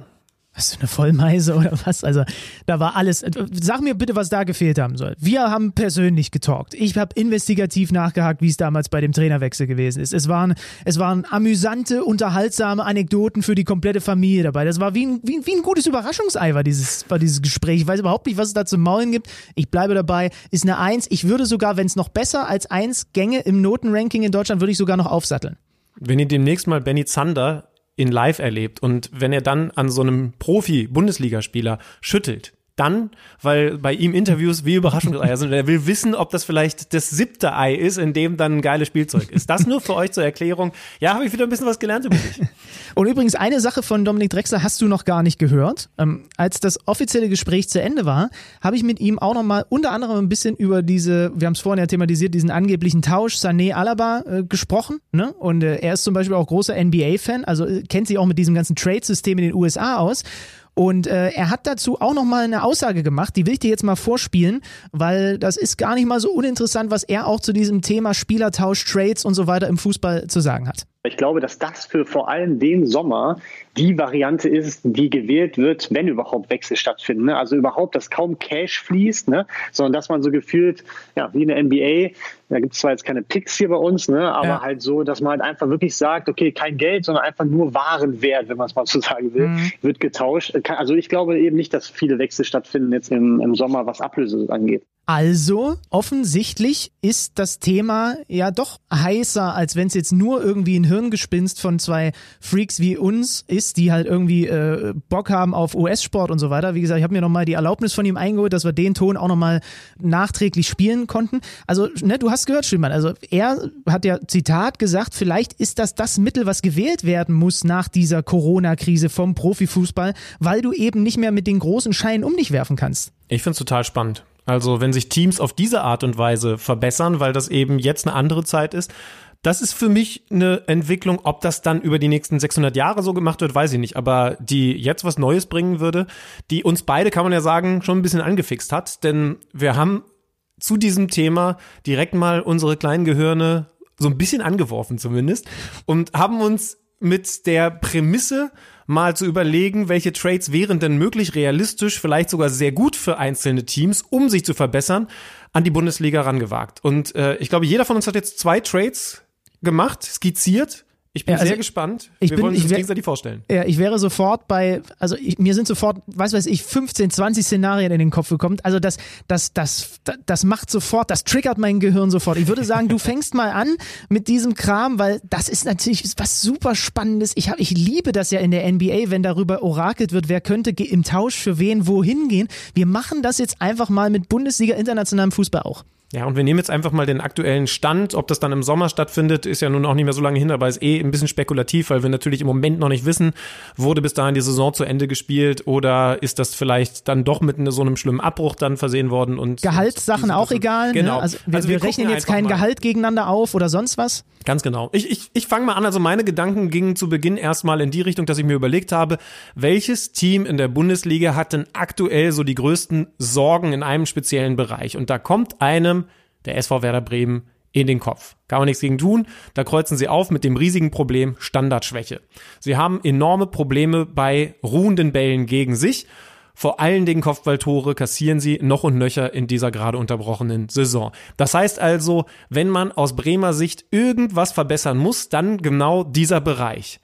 Wer hat einen kopfballstarken Spieler, der vielleicht entbehrlich ist? Da bin ich fündig geworden beim FC Schalke 04 und bei Salif Sané, der zuletzt verletzt gewesen ist, der aber ja eigentlich einer der kopfballstärksten Spieler in der gesamten Liga ist. Also ein Spieler, der dem SV Werder Bremen bei dieser Schwäche ad hoc auf den Punkt helfen könnte. Jetzt ist die Frage, wie sieht das bei Schalke aus? Und ich könnte mir vorstellen, dass das tatsächlich ein Spieler wäre, den Schalke abgeben könnte. Man braucht einen Gegenwert, aber Salif Sané könnte einer sein, bei dem die Schalker sagen würden, ja, okay, wenn ihr uns ein bisschen was gebt, dann ist das einer, der ist zu entbehren, weil Nastasic... Jetzt bin ich aber gespannt. Jetzt bin ich gespannt, wen Bremen dafür hingibt. Naja gut, ich meine, überleg mal. Also Kabak und Nastasic haben sich eigentlich ganz gut gefunden in der Verteidigung. Das heißt also, er ist im Moment sowieso nicht mehr der Stammspieler. Klar ist aber eben auch, du musst auf der anderen Seite dann auch was holen. Schalke will was haben. Ich habe überlegt, wo könnte sich Schalke verbessern, wenn sie sich offensichtlich schon erlauben könnten, Sané abzugeben. Ich habe überlegt, naja, Außenbahn vielleicht, da wäre noch ein bisschen Upgrade möglich. Ein Kreativspieler, Arid vielleicht der einzige, den sie haben. Das wäre auch super. Das Problem ist, wen hat Bremen da anzubieten? Osako wäre wahrscheinlich ein bisschen zu wenig für, für Sané. Und dann ist mir eingefallen, Schalke hat ja mit Blick auf die jüngere, nähere Zukunft ein ganz klares Need, eine Position, wo sie gerne was verbessern würden, und das ist die Torhüterposition. Und da könnte Bremen natürlich mit Pavlenka um die Ecke kommen. Ich weiß, Pavlenka ist ein sehr guter Torhüter, aber er ist eben in Anführungszeichen nur Torhüter. Werder Bremen könnte dann theoretisch da noch nachbessern für kleineres Geld. Das heißt also, Werder Bremen gibt Pavlenka als Torhüter ab, und Schalke gibt einen der kopfballstärksten Verteidiger der Liga, einen, einen der kopfballstärksten Spieler der gesamten Liga zu Werder Bremen. Das wäre mein Trade-Vorschlag Nummer eins. Mhm. Ja, müsste man natürlich, also Schalke, wenn ich es richtig gelesen habe, will ja eigentlich mit Schubert und äh, Fährmann, der dann wieder zurückkommt, in der neuen Saison auf der Torhüterposition agieren. Aber du hast recht, auf jeden Fall würde Sané helfen gegen eine ganz klare Schwäche gerade bei Bremen, wobei du dich natürlich auch fragen musst, äh, hilft ihnen ein Spieler oder ist es nicht gerade ein Kollektivproblem? Was die Bremer im Grunde genommen haben. Ne? Aber ihr, naja, ihr wir haben ja darüber im Laufe der Saison schon gesprochen. Also es ist definitiv auch ein Kollektivproblem, ganz, ganz sicher.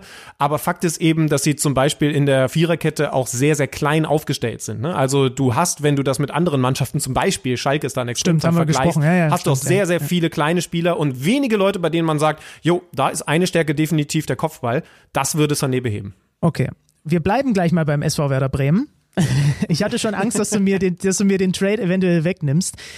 Der SV Werder Bremen muss sich ja sehr wahrscheinlich mit dem Gedanken schon angefreundet haben, dass Milot Rashica in der kommenden Saison nicht mehr im Bremer Trikot unterwegs ist. Und es gab ja schon ein paar Gerüchte, dass der eventuell ganz oben bei Borussia Dortmund auf dem Zettel steht. Und jetzt habe ich mal überlegt, was könnte denn Bremen dafür haben wollen, dass sie den Rashica nach Dortmund abgeben? Und da sind mir, da reicht mir nicht ein Spieler, weil dazu ist mir der Rashica bei Bremen zu wichtig. Aber wenn man zwei Spieler bei Borussia Dortmund findet, die eventuell entbehrlich sind für Bremen, aber wiederum im Gesamtpaket eine Verstärkung darstellen, weil sie beide potenzielle Stammspieler sind. Die können einen Torhüter gebrauchen, weil sie geben ja Pavlenka zu Schalke ab. ja, aber sie haben immerhin Sané. Naja, also äh, äh, dann ist das vielleicht was, was für Bremen interessant wäre. Dann habe ich mir den Dortmunder Kader angeguckt und da bin ich zuerst über einen gestolpert, der in Bremen seine beste Zeit in der, in der Fußball-Bundesliga hatte, nämlich Thomas Delaney im mhm. Mittelfeld. Oh, sehr gut. Der könnte mit Daily Klaassen, Davy Klaassen zusammen im Mittelfeld und Nurischein und was sie da nicht sonst noch Eggestein und so, das, das wäre einer, der vielleicht an alter Wirkungsstätte wieder, der ist bei Dortmund entbehrlich, weil der ist nicht so en vogue, ähm, wie er bei Bremen war. Delaney alleine wird aber für Bremen zu wenig sein und deswegen mein Vorschlag, um auch noch einen Offensivmann zu bekommen, Mario Götze. Thomas Delaney ja. und Mario Götze Boah gehen von Bremen nach Dortmund und dafür kommt Rashica zum BVB. Oh, finde ich gut. Ja. Ja, Findest du wirklich gut, ne? Bin ich großer Fan von. Das Problem ist, dass diese Kamera hier an ist und ich die ganze Zeit schon genickt habe und ich habe schon genickt vor Mario Götze, weil ich Delaney zurück zur alter Wirkungsstätte und da blüht er wieder auf, fand ich schon gut. Da haben sie natürlich ein gewisses Personal alleine, was die Quantität angeht. Du hast die Leute ja jetzt aufgezählt, aber mit einem Mario Götze dazu fände ich eine Riesenstory. Und Rashica bei Dortmund, ich meine, da kann man dann ja auch noch schauen, was mit, was mit Jaden Sancho passiert, aber Rashica bei Dortmund, das passt ja nun auch gut nicht, umsonst wollen sie ihn ja haben. Finde ich sehr gut, muss ich dich loben. Ja, tut mir ja, leid. Hab ich hier längst verraten, weil ich dich hier über die Kamera zugenickt habe, aber da muss ich dich dann auch nochmal akustisch loben. Und da wird es halt richtig geil, was auch in der NBA so geil ist. Ne? Du hast halt einen Schlüsselspieler und du kriegst irgendwie zwei oder drei, die vielleicht gerade in dem Team nicht so gut funktionieren im Paket. Ich habe gleich noch was Besonderes. Ich lasse dir nochmal den Vortritt, weil ich habe gleich, ich will es nur einmal kurz andeuten. Ich habe gleich noch einen möglichen Dreier-Trade, also wo drei Teams involviert sind. Da brauche ich aber vielleicht noch ein bisschen deine Hilfe. Aber mach du erstmal deinen zweiten Trade. Ich wollte jetzt nur die Messlatte schon mal ein bisschen nach oben. Ich bin gespannt, ob Schlüter liefern kann. Ich habe mir überlegt, auf welcher Position gibt es einen Verein, der wirklich Überbedarf, Überangebot hat? Oder nochmal, klarer ausgedrückt, gibt es einen Verein, der einen eigentlich guten Spieler über hat? Und da bin ich bei Leverkusen gelandet. Leverkusen zuletzt richtig, richtig gut in Form. Neben Köln vielleicht das Team der Stunde, bevor es dann die Pause gegeben hat. Und wo sind sie exzellent besetzt? Auf den offensiven Außenpositionen. Da haben sie gute Leute wie Bellarabi. Da hat sich jetzt ein Diaby zuletzt auch noch richtig gut nach vorne gespielt. Bailey da ist ein Paulinho neu gekommen ja. und Bailey ist genau der Mann, der eigentlich über ist. Der okay. ist richtig, richtig talentiert. Der war bei den Bayern schon im Gespräch. Das ist, da sind wir uns beide einig, das weiß ich. Nick bitte einmal die Kamera. Der ist definitiv veranlagt, ist ein Top-Mann, aber er bekommt im Moment zu wenig Spielzeit, zu wenig Fuß auf den Rasen und das auch, wenn gerade keine Bundesliga-Pause ist. Wer bräuchte auf der offensiven Außenposition jemanden, um die Mannschaft zu verbessern? Der VfL Wolfsburg. Bailey könnte auch anderen Teams helfen, aber der VfL Wolfsburg ist ein Team, der in dieser Saison stark ist, weil er eine stabile zentrale Achse hat, weil vorne Weichhorst knipst, weil dann Schlager unglaublich viel gut wegarbeitet. Das ist sehr, sehr gut bis hinten hin zu Castells, der ein sehr sicherer Keeper ist. Auf den offensiven Außenpositionen, weil Brekalo dann doch nicht so die Konstanz mitbringt und Memedi Stimmt, vielleicht definitiv. auch nicht das Potenzial. Da fehlt ein Unterschiedsspieler. Das kann Bailey sein. Das heißt also, die Seite des Trades hätte man schon mal. Die Frage ist dann auf der anderen Seite, was kann Wolfsburg anbieten, um Leverkusen besser zu machen? Denn natürlich wollen die für Bailey ein bisschen was haben. Und da wird es ein bisschen komplizierter, muss ich sagen. Ich bin gespannt, was du von meinem Vorschlag hältst, denn bei Leverkusen ist viel Qualität im Kader. Wenn, dann können sie auf der Innenverteidigerposition ein Upgrade gebrauchen. Also einer, der da vielleicht auch nochmal ein anderes Element reinbringt im Vergleich zu Tar und vor allen Dingen den Benders. Und das könnte John Anthony Brooks sein. Einer, der absolute Kopfballstärke auf den Platz bringt, einer, der eine Zweikampfhärte auf den Platz bringt, der einfach eine ganz große Stabilität auf den Platz bringt. Der Trade Bailey Brooks wäre mein Vorschlag Nummer zwei. Mhm. Jetzt überlege ich nur, sind Brooks und Tar sich nicht so ähnlich?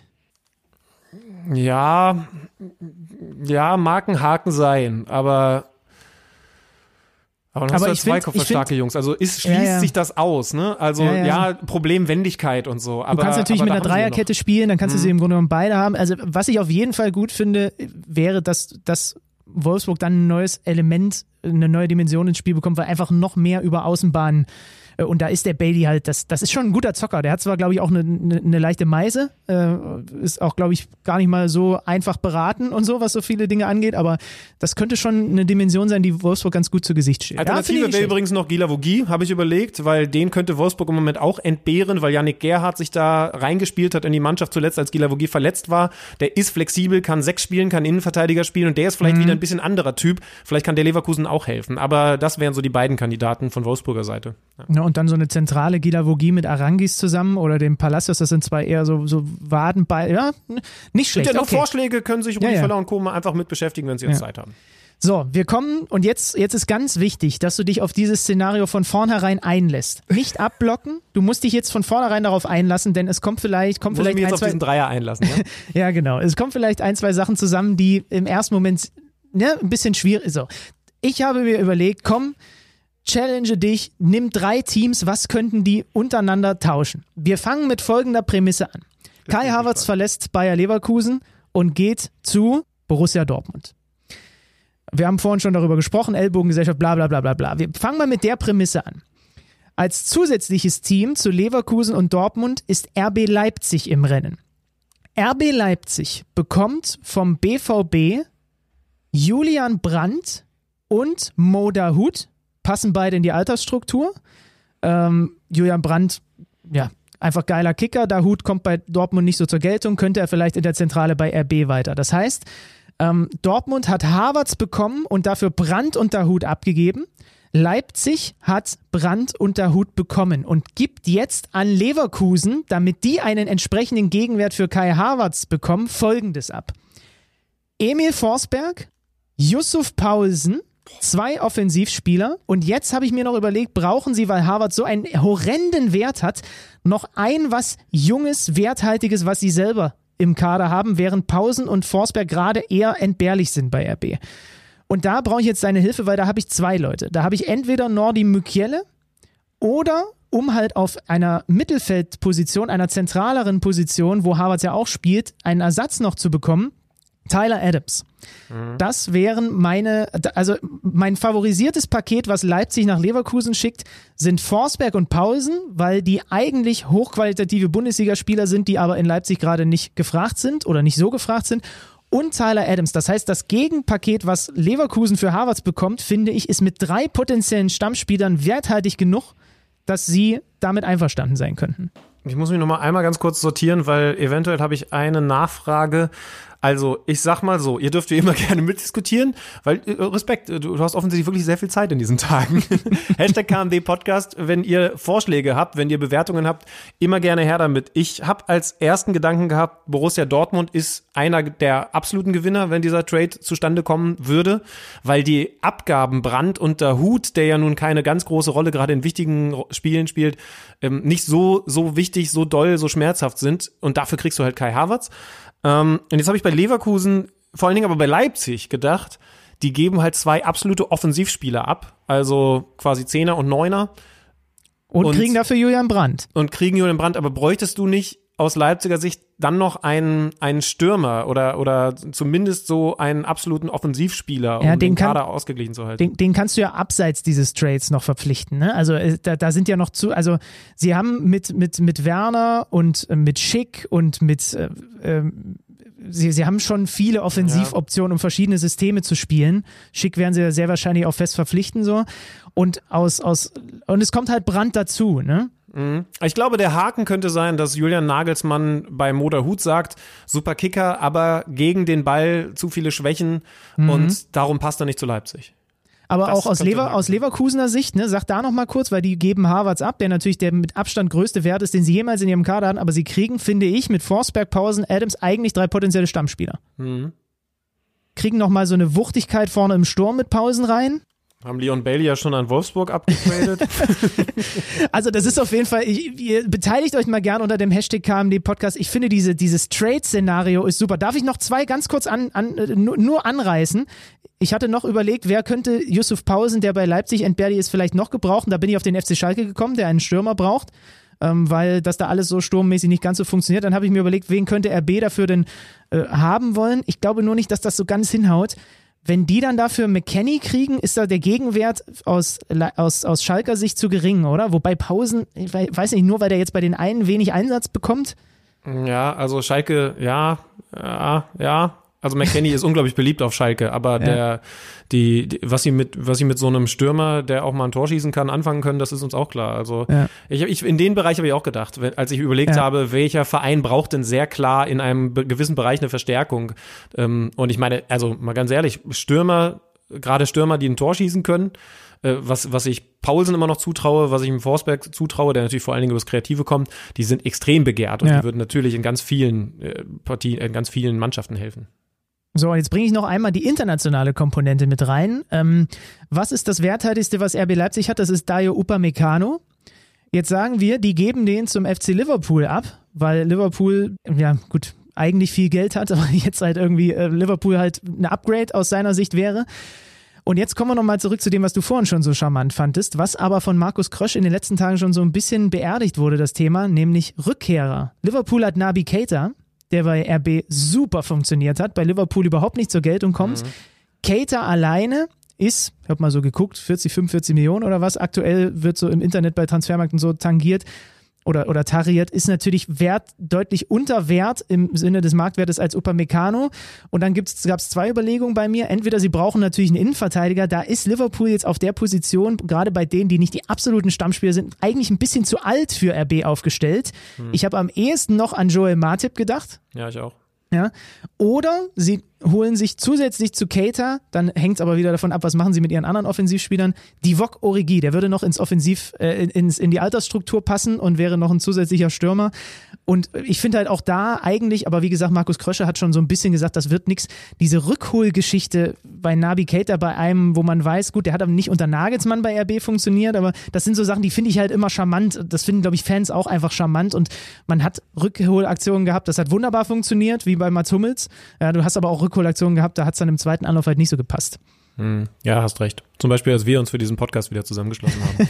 ähm, aber das nur nebenbei. Nee, ich finde, äh, du, du bist da wirklich kreativ geworden. Ich lobe dich ja selten, aber dafür heute umso häufiger innerhalb von einer Folge. Nicht, nicht ganz so schlecht. Äh, ihr seht schon, also da kann man noch sehr viel diskutieren, Spaß haben, aber wir haben ja von Dominik Drexler gehört, vielleicht ist das alles sogar realistischer, als man am Anfang, wenn man solche Ideen zum ersten Mal hört, tatsächlich einschätzt. Mhm. Ja. So, und während die komplette Bundesliga ansonsten gerade Atempause hat, ist beim HSV doch absolut was Chaotisches angesagt. Kann man das so sagen? Ja, ja, natürlich. Also, ne, es ist, es kann ja nicht sein, dass der HSV nicht in den Schlagzeilen ist. Wir haben vor ein paar Wochen noch mit Jonas Beuth gesprochen und jetzt plötzlich gab es da einen Machtkampf innerhalb des Vorstands. Vorstandsvorsitzender Bernd Hoffmann nicht mehr am Start, war nicht mehr grün und nicht mehr, äh, dass man sich, dass man sich zusammenraufen konnte mit Jonas Bolt, mit dem Finanzvorstand auch. Und äh, dann nutzen wir natürlich die Gelegenheit, um da mal nachzuhorchen, was in Hamburg denn da bitte in den letzten Tagen und Wochen so alles passiert ist, dass es jetzt dazu gekommen ist, dass man trotz Corona-Zwangspause jetzt wieder über einen vermeintlichen Chaos HSV spricht. Ja, das ist beim HSV definitiv sinnvoll, denn das ist ein Verein, wo man aus der Distanz immer wieder mitbekommt, da ist unglaublich viel los, aber so richtig durchsteigen muss ich ja ehrlich sagen, obwohl wir uns länger mit Jonas Bolt unterhalten durften, nochmal schöne Grüße an dieser Stelle, tue ich ja auch nicht. Das heißt also, wir sind sehr happy, jetzt mit Sebastian Wolf sprechen zu können, dem Kicker-Experten für den Hamburger SV. Offensichtlich ein Mann, der stressiges Leben vor allen Dingen im Berufsalltag liebt. Den werden wir jetzt anrufen und dann wird der sicherlich ein bisschen Licht ins Dunkle bringen.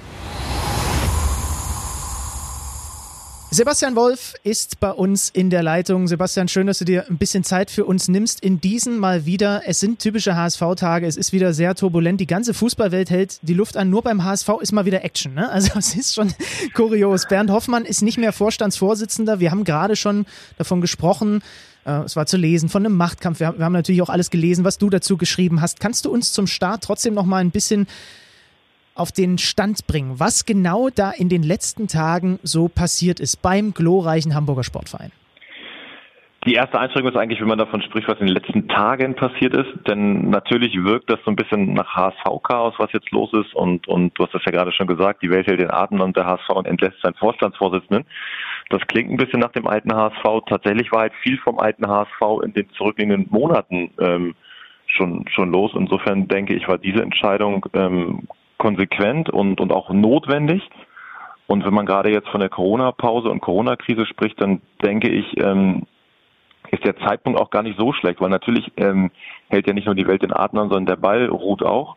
Und wenn er dann irgendwann weiterrollt und bis er dann weiterrollt, ist dieses Thema dann halt auch abgearbeitet und, und ähm, wird nicht mehr irgendwie Unruhe ähm, ausstrahlen in den sportlichen Bereich. Deswegen glaube ich, war der Zeitpunkt ähm, durchaus ein richtiger.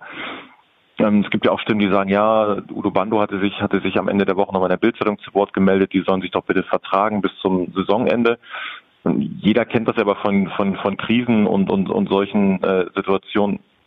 Wenn nichts mehr geht, glaube ich, macht es keinen Sinn, ähm, das in die Länge zu ziehen und, und ähm, belasteten Vertrauensverhältnis gerade so eine Corona-Krise bewältigen zu wollen.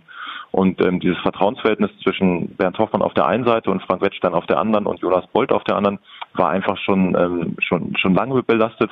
Zwischen Wettstein und Hoffmann eigentlich von Anfang an. Und als Jonas Bolt dann im Sommer dazu kam, ähm, hat es sechs bis acht Wochen gedauert, ehe es den ersten Knatsch gab. Einmal um den Transfer von Douglas Santos, dann unterschiedliche ähm, Herangehensweisen oder Denkweisen über die Causa Baccariata. Und da war eigentlich das Tischtuch schon, schon, schon zerschnitten. Also stimmt aber der Eindruck von Machtkampf, von Kompetenzgerangel, das, was bei uns hier so angekommen ist? Ist das der Ursprung von all dem, was wir jetzt erleben?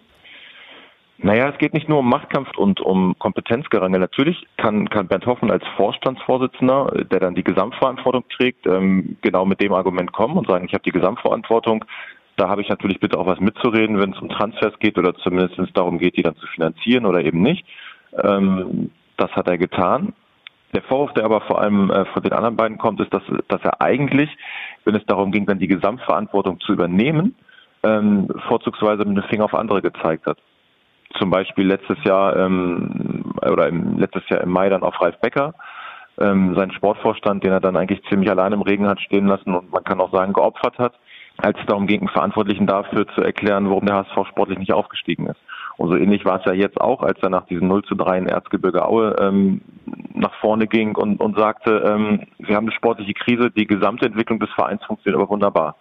Das sind natürlich Seitenhiebe, ähm, die die sportliche Leitung nicht gerne hört und ähm, die aber einfach auch den Eindruck erweckt haben, da ist einer für die eigene Agenda unterwegs. Und das war eigentlich auch so ein Kernvorwurf, der immer wieder ähm, gegen Bernd Hoffmann laut geworden ist, dass er, dass er, dass er vor allem sehr auf sich bedacht ist und auf seine Vorteile. Dazu passt halt auch, dass er, ähm, es ist ja bekannt, er hatte einen, er hatte einen Vertrag, der ähm, zwar bis 2021 läuft, der aber im Nichtaufstiegsfall in diesem Sommer äh, gekündigt hätte werden können durch den Aufsichtsrat. Mhm. So, und er hat halt versucht, ähm, in den letzten Wochen, das ist verbirgt, ähm, hat er massiv versucht, ähm, seinen Vertrag möglichst vor der sportlichen Entscheidung verlängert zu bekommen im Aufsichtsrat vorzeitig. Und das sind natürlich Dinge, ähm, ja, wo sich der Eindruck verfestigt hat, dass einer, einer in der eigenen Agenda unterwegs und das war dann einfach etwas, was die anderen beiden nicht mehr hinnehmen wollten. Obwohl man sagen muss, rein inhaltlich ist, glaube ich, Bernd Hoffmann durchaus ein Verlust für den HSV weil er sicherlich vom, vom rein inhaltlichen ein, ein sehr fähiger Vorstandsvorsitzender mhm. war, der aber am Ende, wie schon übrigens vor, vor zehn Jahren oder vor, vor neun Jahren, ein Stück weit über sich selbst gestolpert ist. Mhm. Und dann braucht es aber jetzt dann, nehme ich mal an, auch sehr viel Fantasie, um sich vorzustellen, dass der nochmal irgendwann irgendwas beim HSV macht. Oder also eine dritte Amtszeit doch eher sehr unwahrscheinlich. Die, die drei Leben? nee, glaube glaub ich nicht. Also ich glaube, das ist ausgeschlossen, ja, dass er beim HSV nochmal ähm, nochmal tätig wird und auch, auch glaube ich, auch im Übrigen ausgeschlossen, dass er nochmal tätig sein will beim HSV. Mhm. Wie bewertest du jetzt diesen Schritt vom Verein, diese neue Strukturierung? Darf man als HSV-Fan hoffen, dass da jetzt dann wieder der in Anführungsstrichen neue HSV auch wieder zu erkennen ist, ohne diese Gerangel hinter den Kulissen, dass da jetzt einfach wieder Ruhe einkehrt? Man muss ja zumindest mal sagen, dass es, dass es dem HSV gelungen ist. Äh, ich, ich nenne immer wieder diese, diese Geschichte rund um Baccariata im Sommer, wirklich eine Einheit auszustrahlen und auch eine Haltung zu zeigen. Ähm, ich, ich glaube, diese Haltung, ähm, wie sie da für den, sich hinter diesem Spieler versammelt haben, die hat dem Verein bundesweit Anerkennung äh, einge eingebracht und, und auch viele erstaunt, dass es dem HSV gelingt, mal so, so ein Bild abzugeben und nicht einfach da jetzt einen Spieler zu opfern und den der Öffentlichkeit so ein Fraß vorzuwerfen.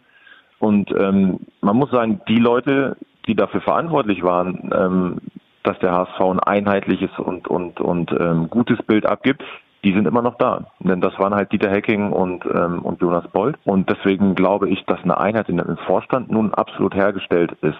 Die Frage ist, und das ist ja, glaube ich, was, was viele HSV-Fans umtreibt, ähm, welche Rolle nimmt äh, möglicherweise Klaus-Michael Kühne nun wieder ein? Weil bekannt ist, dass Marcel Jansen, der als Vereinspräsident und nun auch Aufsichtsratsboss eine große Nähe zu ihm hat. Frank Wettstein hat auch eine große Nähe zu ihm. Es gibt ja sogar Stimmen, die sagen, das war alles eine großartige Inszenierung. Ähm, dieser Krieg mit Hoffmann, oder Krieg ist vielleicht das falsche Wort, aber dieser, dieser Vorstandskrach mit Hoffmann, ähm, einfach um, äh, um Klaus-Michael Kühne wieder ins Boot zu holen, wobei mir das sehr weit hergeholt scheint. Aber inwieweit ähm, jetzt die Tür wieder für Klaus-Michael Kühne geöffnet wird, ist sicherlich eine der ganz spannenden Fragen rund um den HSV in den nächsten Wochen und Monaten. Jetzt ist zum Zeitpunkt unserer Aufzeichnung gerade die Pressekonferenz durch, bei der unter anderem Marcel Jansen als neuer Aufsichtsratsvorsitzender vorgestellt wurde. Marcel Jansen, ich bin mal ganz ehrlich, für mich jemand, der zu seiner aktiven Zeit, und gefühlt ist die ja auch erst zwei Wochen her, nicht als der absolute Capitano, als der Führungsspieler rübergekommen ist. Wenn man jetzt auf seine Zeit, auf seine noch kurze Zeit nach der aktiven Karriere schaut, dann hat er einen unglaublichen Aufstieg erlebt. Mal ganz im Ernst, überrascht dich das? Ich bin überrascht von diesem steilen Aufstieg und dass der jetzt in so einer Führungsposition ist? Oder ist das für dich absehbar gewesen? Ich meine, du hast ihn ja auch noch lange als Spieler erlebt. Ja, ich, ich, ich bin auch ein bisschen überrascht. Er hat ja aber schon, er hat ja schon äh, in, in seiner Zeit als Spieler äh, auch die Nähe zu Klaus-Michael Kühne gesucht. Er hat ja auch ein paar Start-up-Unternehmen, die er, die er dann mit 29, 30, ich glaube sogar in seiner letzten Bundesliga-Saison hat er schon so ein, zwei von angeschoben. Also der hat immer schon andere Sachen auch im Kopf gehabt und immer auch schon ähm, ein bisschen über den Tellerrand hinausgeschaut. Aber klar, dass der jetzt eine Karriere als Aufsichtsratsboss und, und, und Vereinspräsident beim HSV ähm, einschlagen würde, hat sicherlich äh, keiner so vorhergesehen, als er mit 29 seine Karriere beendet hat. Gucken wir nochmal auf das Sportliche. Aktuell ist der HSV auf dem Relegationsplatz in der zweiten Liga, dem Aufstiegsrelegationsplatz wohlgemerkt. Wir haben vor ein paar Wochen mit Jonas Bold ausführlich gesprochen. Der war damals noch sehr zuversichtlich, dass das mit dem Aufstieg klappt. Wie ist denn aktuell jetzt Stimmung im Verein, aber auch in der Stadt? Ich meine, das wäre ja der Super-GAU zum Beispiel. Die Saison wird aus welchen Gründen auch immer, weil es halt terminlich nicht hinhaut, abgebrochen und man verpasst erneut die Rückkehr in die Bundesliga. Das ist schwer einzuschätzen. Ähm, die Stimmung ist, ist ähm, alles andere als euphorisch. Nach diesem Bruch, der vor der, der vor der Corona-Pause eindeutig da war, daran hat auch das 2 zu 1 gegen Regensburg äh, nichts geändert. Das war aus meiner Sicht sportlich fast, fast der Tiefpunkt oder, oder zumindest auf Augenhöhe mit dem 0 zu 3 in Aue, weil, weil gegen Regensburg wussten sie am Ende selber nicht, wie sie gewonnen haben. Ähm, da ist schon wirklich ein, ein, Bruch und ähm, keiner weiß wiederum, wie der HSV aus der Pause käme, wenn es, wenn es ein Ende dieser Pause gibt, also wenn die Saison nochmal fortgesetzt wird.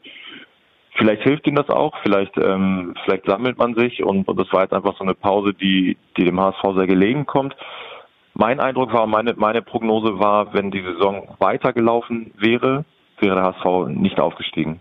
Ja, ja, okay. Gucken wir mal, wann denn, ob denn der Ball wieder rollt und wie sich der HSV dann präsentiert. Eine Sache ist auf jeden Fall, glaube ich, aus Reportersicht, äh, du hast auf jeden Fall immer genug zu berichten da oben. Ne? Also bei diesem Club ist einfach immer genug, worüber man Zeilen schreiben kann. Ja, wir haben gestern auch im, im Kollegenkreis gewitzelt, dass, ähm, dass es durchaus Kollegen gibt beim Kicker, die sich äh, das eine oder andere Thema jetzt mal aus den Fingern saugen müssen, weil einfach die Nachrichtenlage nicht so da ist und zu denen gehöre ich ähm, mit Sicherheit nie. Sebastian, dann äh, recht herzlichen Dank, dass du dir ein bisschen Zeit für uns genommen hast und ich bin mir sehr sicher, wir werden irgendwann im Laufe der Rückrunde oder im Laufe dieses Jahres auf jeden Fall auch nochmal bei dir durchklingeln, weil es dann wieder irgendwas über den HSV zu besprechen gibt. Vielen Dank, mein Lieber. Sehr gerne. Ciao. Irgendwie wird es weitergehen beim Hamburg SV. Irgendwann wird es ja auch wieder in der Fußball-Bundesliga weitergehen.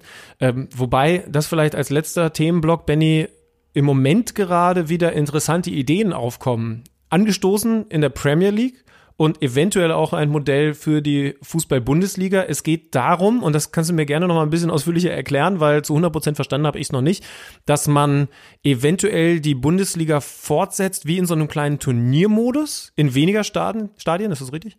Naja, so wie ich das verstanden habe, es gab einen Artikel, der sich mit diesen Überlegungen halt beschäftigt und die quasi rausgebracht hat, dass die Premier League wirklich überlegt, in so eine Art abgeschotteten Modus quasi zu, äh, zu gehen äh, und dann wie in so einer Art, hier steht World Cup Style, ja, isoliert in, in, in Camps in den Midlands und in London im Juni und Juli die Saison quasi noch zu Ende zu bringen. Das erste, der Independent hat darüber äh, als erstes berichtet, wenn mir nicht alles täuscht. Das erste, was ich dabei gedacht habe, ist, wir haben endgültig die modernen Gladiatorenspiele zurück. wenn das so kommt. Äh, aber dann auf der anderen Seite schreibt der Kicker heute, dass die Bundesliga vielleicht auch darüber nachdenkt, dann zumindest, wenn irgendwann Geisterspiele wieder möglich wären, das zu beschränken auf drei, vier Stadien, so dass man das alles so ein bisschen besser kontrolliert bekommt, die Teams dann in Hotels ringsrum ein äh, einquartiert äh, und halt dafür sorgt, dass die nur untereinander quasi bleiben in so einer halben Quarantäne und dann halt die Spiele austragen, um die Saison zu Ende zu bringen. Was, was fangen wir mit dem Vorschlag an? Ich weiß es noch nicht so ganz, aber es ist vielleicht ein probates Mittel, um die Saison irgendwie doch noch durchzudrücken. Ja, und wenn wir die Saison irgendwie durchbekommen, dann sind wir ja grundsätzlich erstmal happy. Ob es die beste Methode ist, weiß ich nicht. Muss ich mir nochmal in Ruhe Gedanken machen. Aber bei mir löst es auf jeden Fall romantische Gefühle aus. Wenn du an Gladiatorenkämpfe denkst, ich denke erstmal an die gute alte Zeit bei so Trainingslagern und vor allen Dingen so Vorbereitungsturnieren. Dann wäre ich aber auch dafür, dass sie es komplett durchziehen und das Ganze als Zeltlager veranstalten. Und dann, dann musst du auch wirklich so in, in, in getrennten Bereichen sein, wo dann aber auch mal nachts einer ausbüchst oder so eine halbe Mannschaft. Die Coolen treffen sich dann mit den anderen Coolen an der Tischtennisplatte, machen da noch nachts Rundlauf oder so. Vielleicht ist auch noch ein Freibad in der Nähe, wo man einbrechen kann und so weiter. Das sind die Gedanken, die ich dabei habe. Ich, ich würde mit dabei sein, ja. Da würde ich mich als Moderator für The Zone definitiv freiwillig melden. ja, das ist ganz, ganz, äh, ganz äh, uneigennützig von dir. Ja. Ich, warte, ich warte an der Tischtennisplatte. ja, es hat ja einen ernsten Hintergrund, ne? weil der Boss der UEFA hat ja jetzt auch noch mal quasi eine Deadline ins Spiel gebracht, wann die Saison spätestens wieder aufgenommen werden muss. Der hat äh, gegenüber der äh, La Repubblica äh, in Italien, der Zeitung, hat er gesagt, man muss eigentlich spätestens im späten Juni wieder beginnen. Ansonsten, Zitat, wäre die Saison sehr wahrscheinlich verloren. Und da müssen die sich natürlich mit solchen Szenarien auch, ähm, auch, auch beschäftigen und vor allen Dingen natürlich auch, wenn jetzt in vier, in sechs, in acht Wochen irgendwann der Ligabetrieb plötzlich wieder startet. Du musst dich natürlich auch mit den Szenarien beschäftigen, wie die einzelnen Vereine ihre Mannschaften eigentlich dann wieder in Wettkampf Modus bekommen. Das heißt, wie viel Vorbereitungszeit brauchen die Teams zum Beispiel? Das ist ja auch gerade ein Streit, der so ein bisschen ent, entbrannt ist. Ne? Die Uneinigkeit innerhalb der DFL. Der FC Augsburg trainiert wieder auf Rasen, obwohl eine DFL-Empfehlung ganz klar lautet, bis mindestens 5. April darauf zu verzichten. Dann melden sich natürlich andere aus der DFL, von Union zum Beispiel, Herr Runert, und sagt, dass er das schwach findet, dass man da nicht ein gesamtheitliches Bild abgibt und einfach eine ganz klare Vorgabe von der DFL gibt, an die sich alle halten müssen, weil natürlich natürlich manche auf der einen Seite sowohl einen Wettbewerbsnachteil fürchten, aber halt auch das Thema Vorbildfunktion mit auf den Tisch bringen. Ne? Und wenn alle gerade gezwungen sind, wenn sie es nicht dringend müssen, zu Hause auf dem Sofa zu bleiben und irgendwelche Vereine fangen dann halt außer der Reihe, obwohl die Empfehlung anders lautet, an, äh, selber wieder zu trainieren dann ist das halt, ja, was, was natürlich nicht alle so doll finden. Bei Augsburg kann ich es auf der anderen Seite auch wieder verstehen. Die haben einen neuen Trainer, haben wir noch gar nicht drüber gesprochen mit Heiko Herrlich und, und wollen halt so schnell wie möglich anfangen, fußballspezifisch wieder zu arbeiten. Aber wir haben es vorhin von Dominik Drexler gehört. Köln zum Beispiel hält sich da erstmal dran. Und da kann ich dann auch verstehen, dass Vereine sagen, ja, wie kann das sein, dass die einfach darüber hinweggehen und sagen, wir halten die Sachen, die uns irgendwelche Behörden vorschreiben, ein. Aber wenn die DFL eine Empfehlung gibt, dann ist es halt nur eine Empfehlung. Ja, ich bin beim Kollegen Runert. Ich finde es nicht richtig. Ich finde, dass so Punkte wie Wettbewerbs, Chancengleichheit und eben auch Vorbildfunktionen ganz wichtige sind. Ich finde, dann gilt das Gleiche wie grundsätzlich bei dieser Krise, dass du dann eben auch eine generelle Ansage brauchst, um diese Gleichheit äh, herzustellen. Also wir müssen alle zu Hause bleiben und das muss dann notfalls eben von oben befohlen werden, wenn die Leute mhm. das nicht einsehen. Vielleicht droht das dann auch für die Bundesliga, wenn einzelne Vereine das nicht einsehen, dann muss man eben härter durchgreifen und muss tatsächlich auch für Bundesligisten ein klares Hausverbot erteilen. Ein, ein, eine klare Ansage machen, ihr bleibt in euren Wohnungen und ihr trefft euch nicht auf dem Trainingsplatz. Dass man das ein bisschen mehr bei Augsburg versteht, verstehen kann mit Heiko Herrlich, der sich ja dazu auch geäußert hat, hey, es juckt doch in den Füßen bei so einem Profifußballer, ist doch klar. Das mag sein, aber grundsätzlich haben alle Lust, wieder Fußball zu spielen. Vor allen Dingen haben alle Lust, wieder Fußballspielern zuzuschauen und da muss es eine faire Verteilung geben, beziehungsweise eine gleiche Regelung. Also da bin ich komplett beim Kollegen Runert von Union.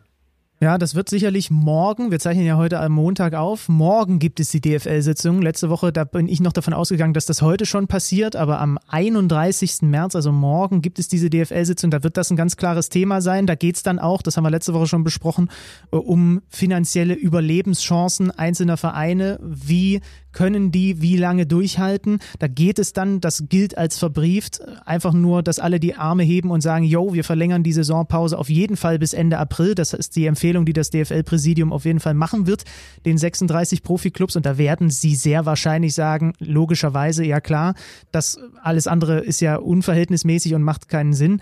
Und dann wird eben auch darüber diskutiert werden, wie kann man eine Saison mit Geisterspielen in vielleicht weniger Stadien, in einem etwas überschaubareren Rahmen zu Ende bringen. Da werden wir dann, Schlübenmann, einfach kommende Woche in der nächsten Folge einfach ein bisschen drauf eingehen, was denn dabei rausgekommen ist. Ja, das zeichnet sich schon ab. Wir werden auch in den kommenden Wochen eine Menge zu erzählen haben. Schön, dass ihr uns für diese Woche zugehört habt. Wir hatten ja einiges zu berichten und zu diskutieren. Wie immer Hashtag KMD Podcast, wenn ihr Ergänzungen habt, wenn ihr Vorschläge habt für die kommenden Wochen und wenn ihr da noch Anmerkungen zum Beispiel zum Thema Trades und eure Fantasie da angeregt habt, dann immer gerne her damit. Also schön, dass ihr dabei gewesen seid bei Kicker Meets the Zone für diese Woche. Lieber Kollege Zander, war für mich ein absolut durchschnittlicher Auftritt. Aber kann ja besser werden nächste Woche. Macht's gut. ich werde mich jetzt erstmal davon erholen müssen, dass ich dich heute mal gesehen habe. Fürchterlich. Tschüss, bis nächste Woche. Tschüss. Kicker meets the Zone, der Fußball-Podcast mit Alex Schlüter und Benny Zander.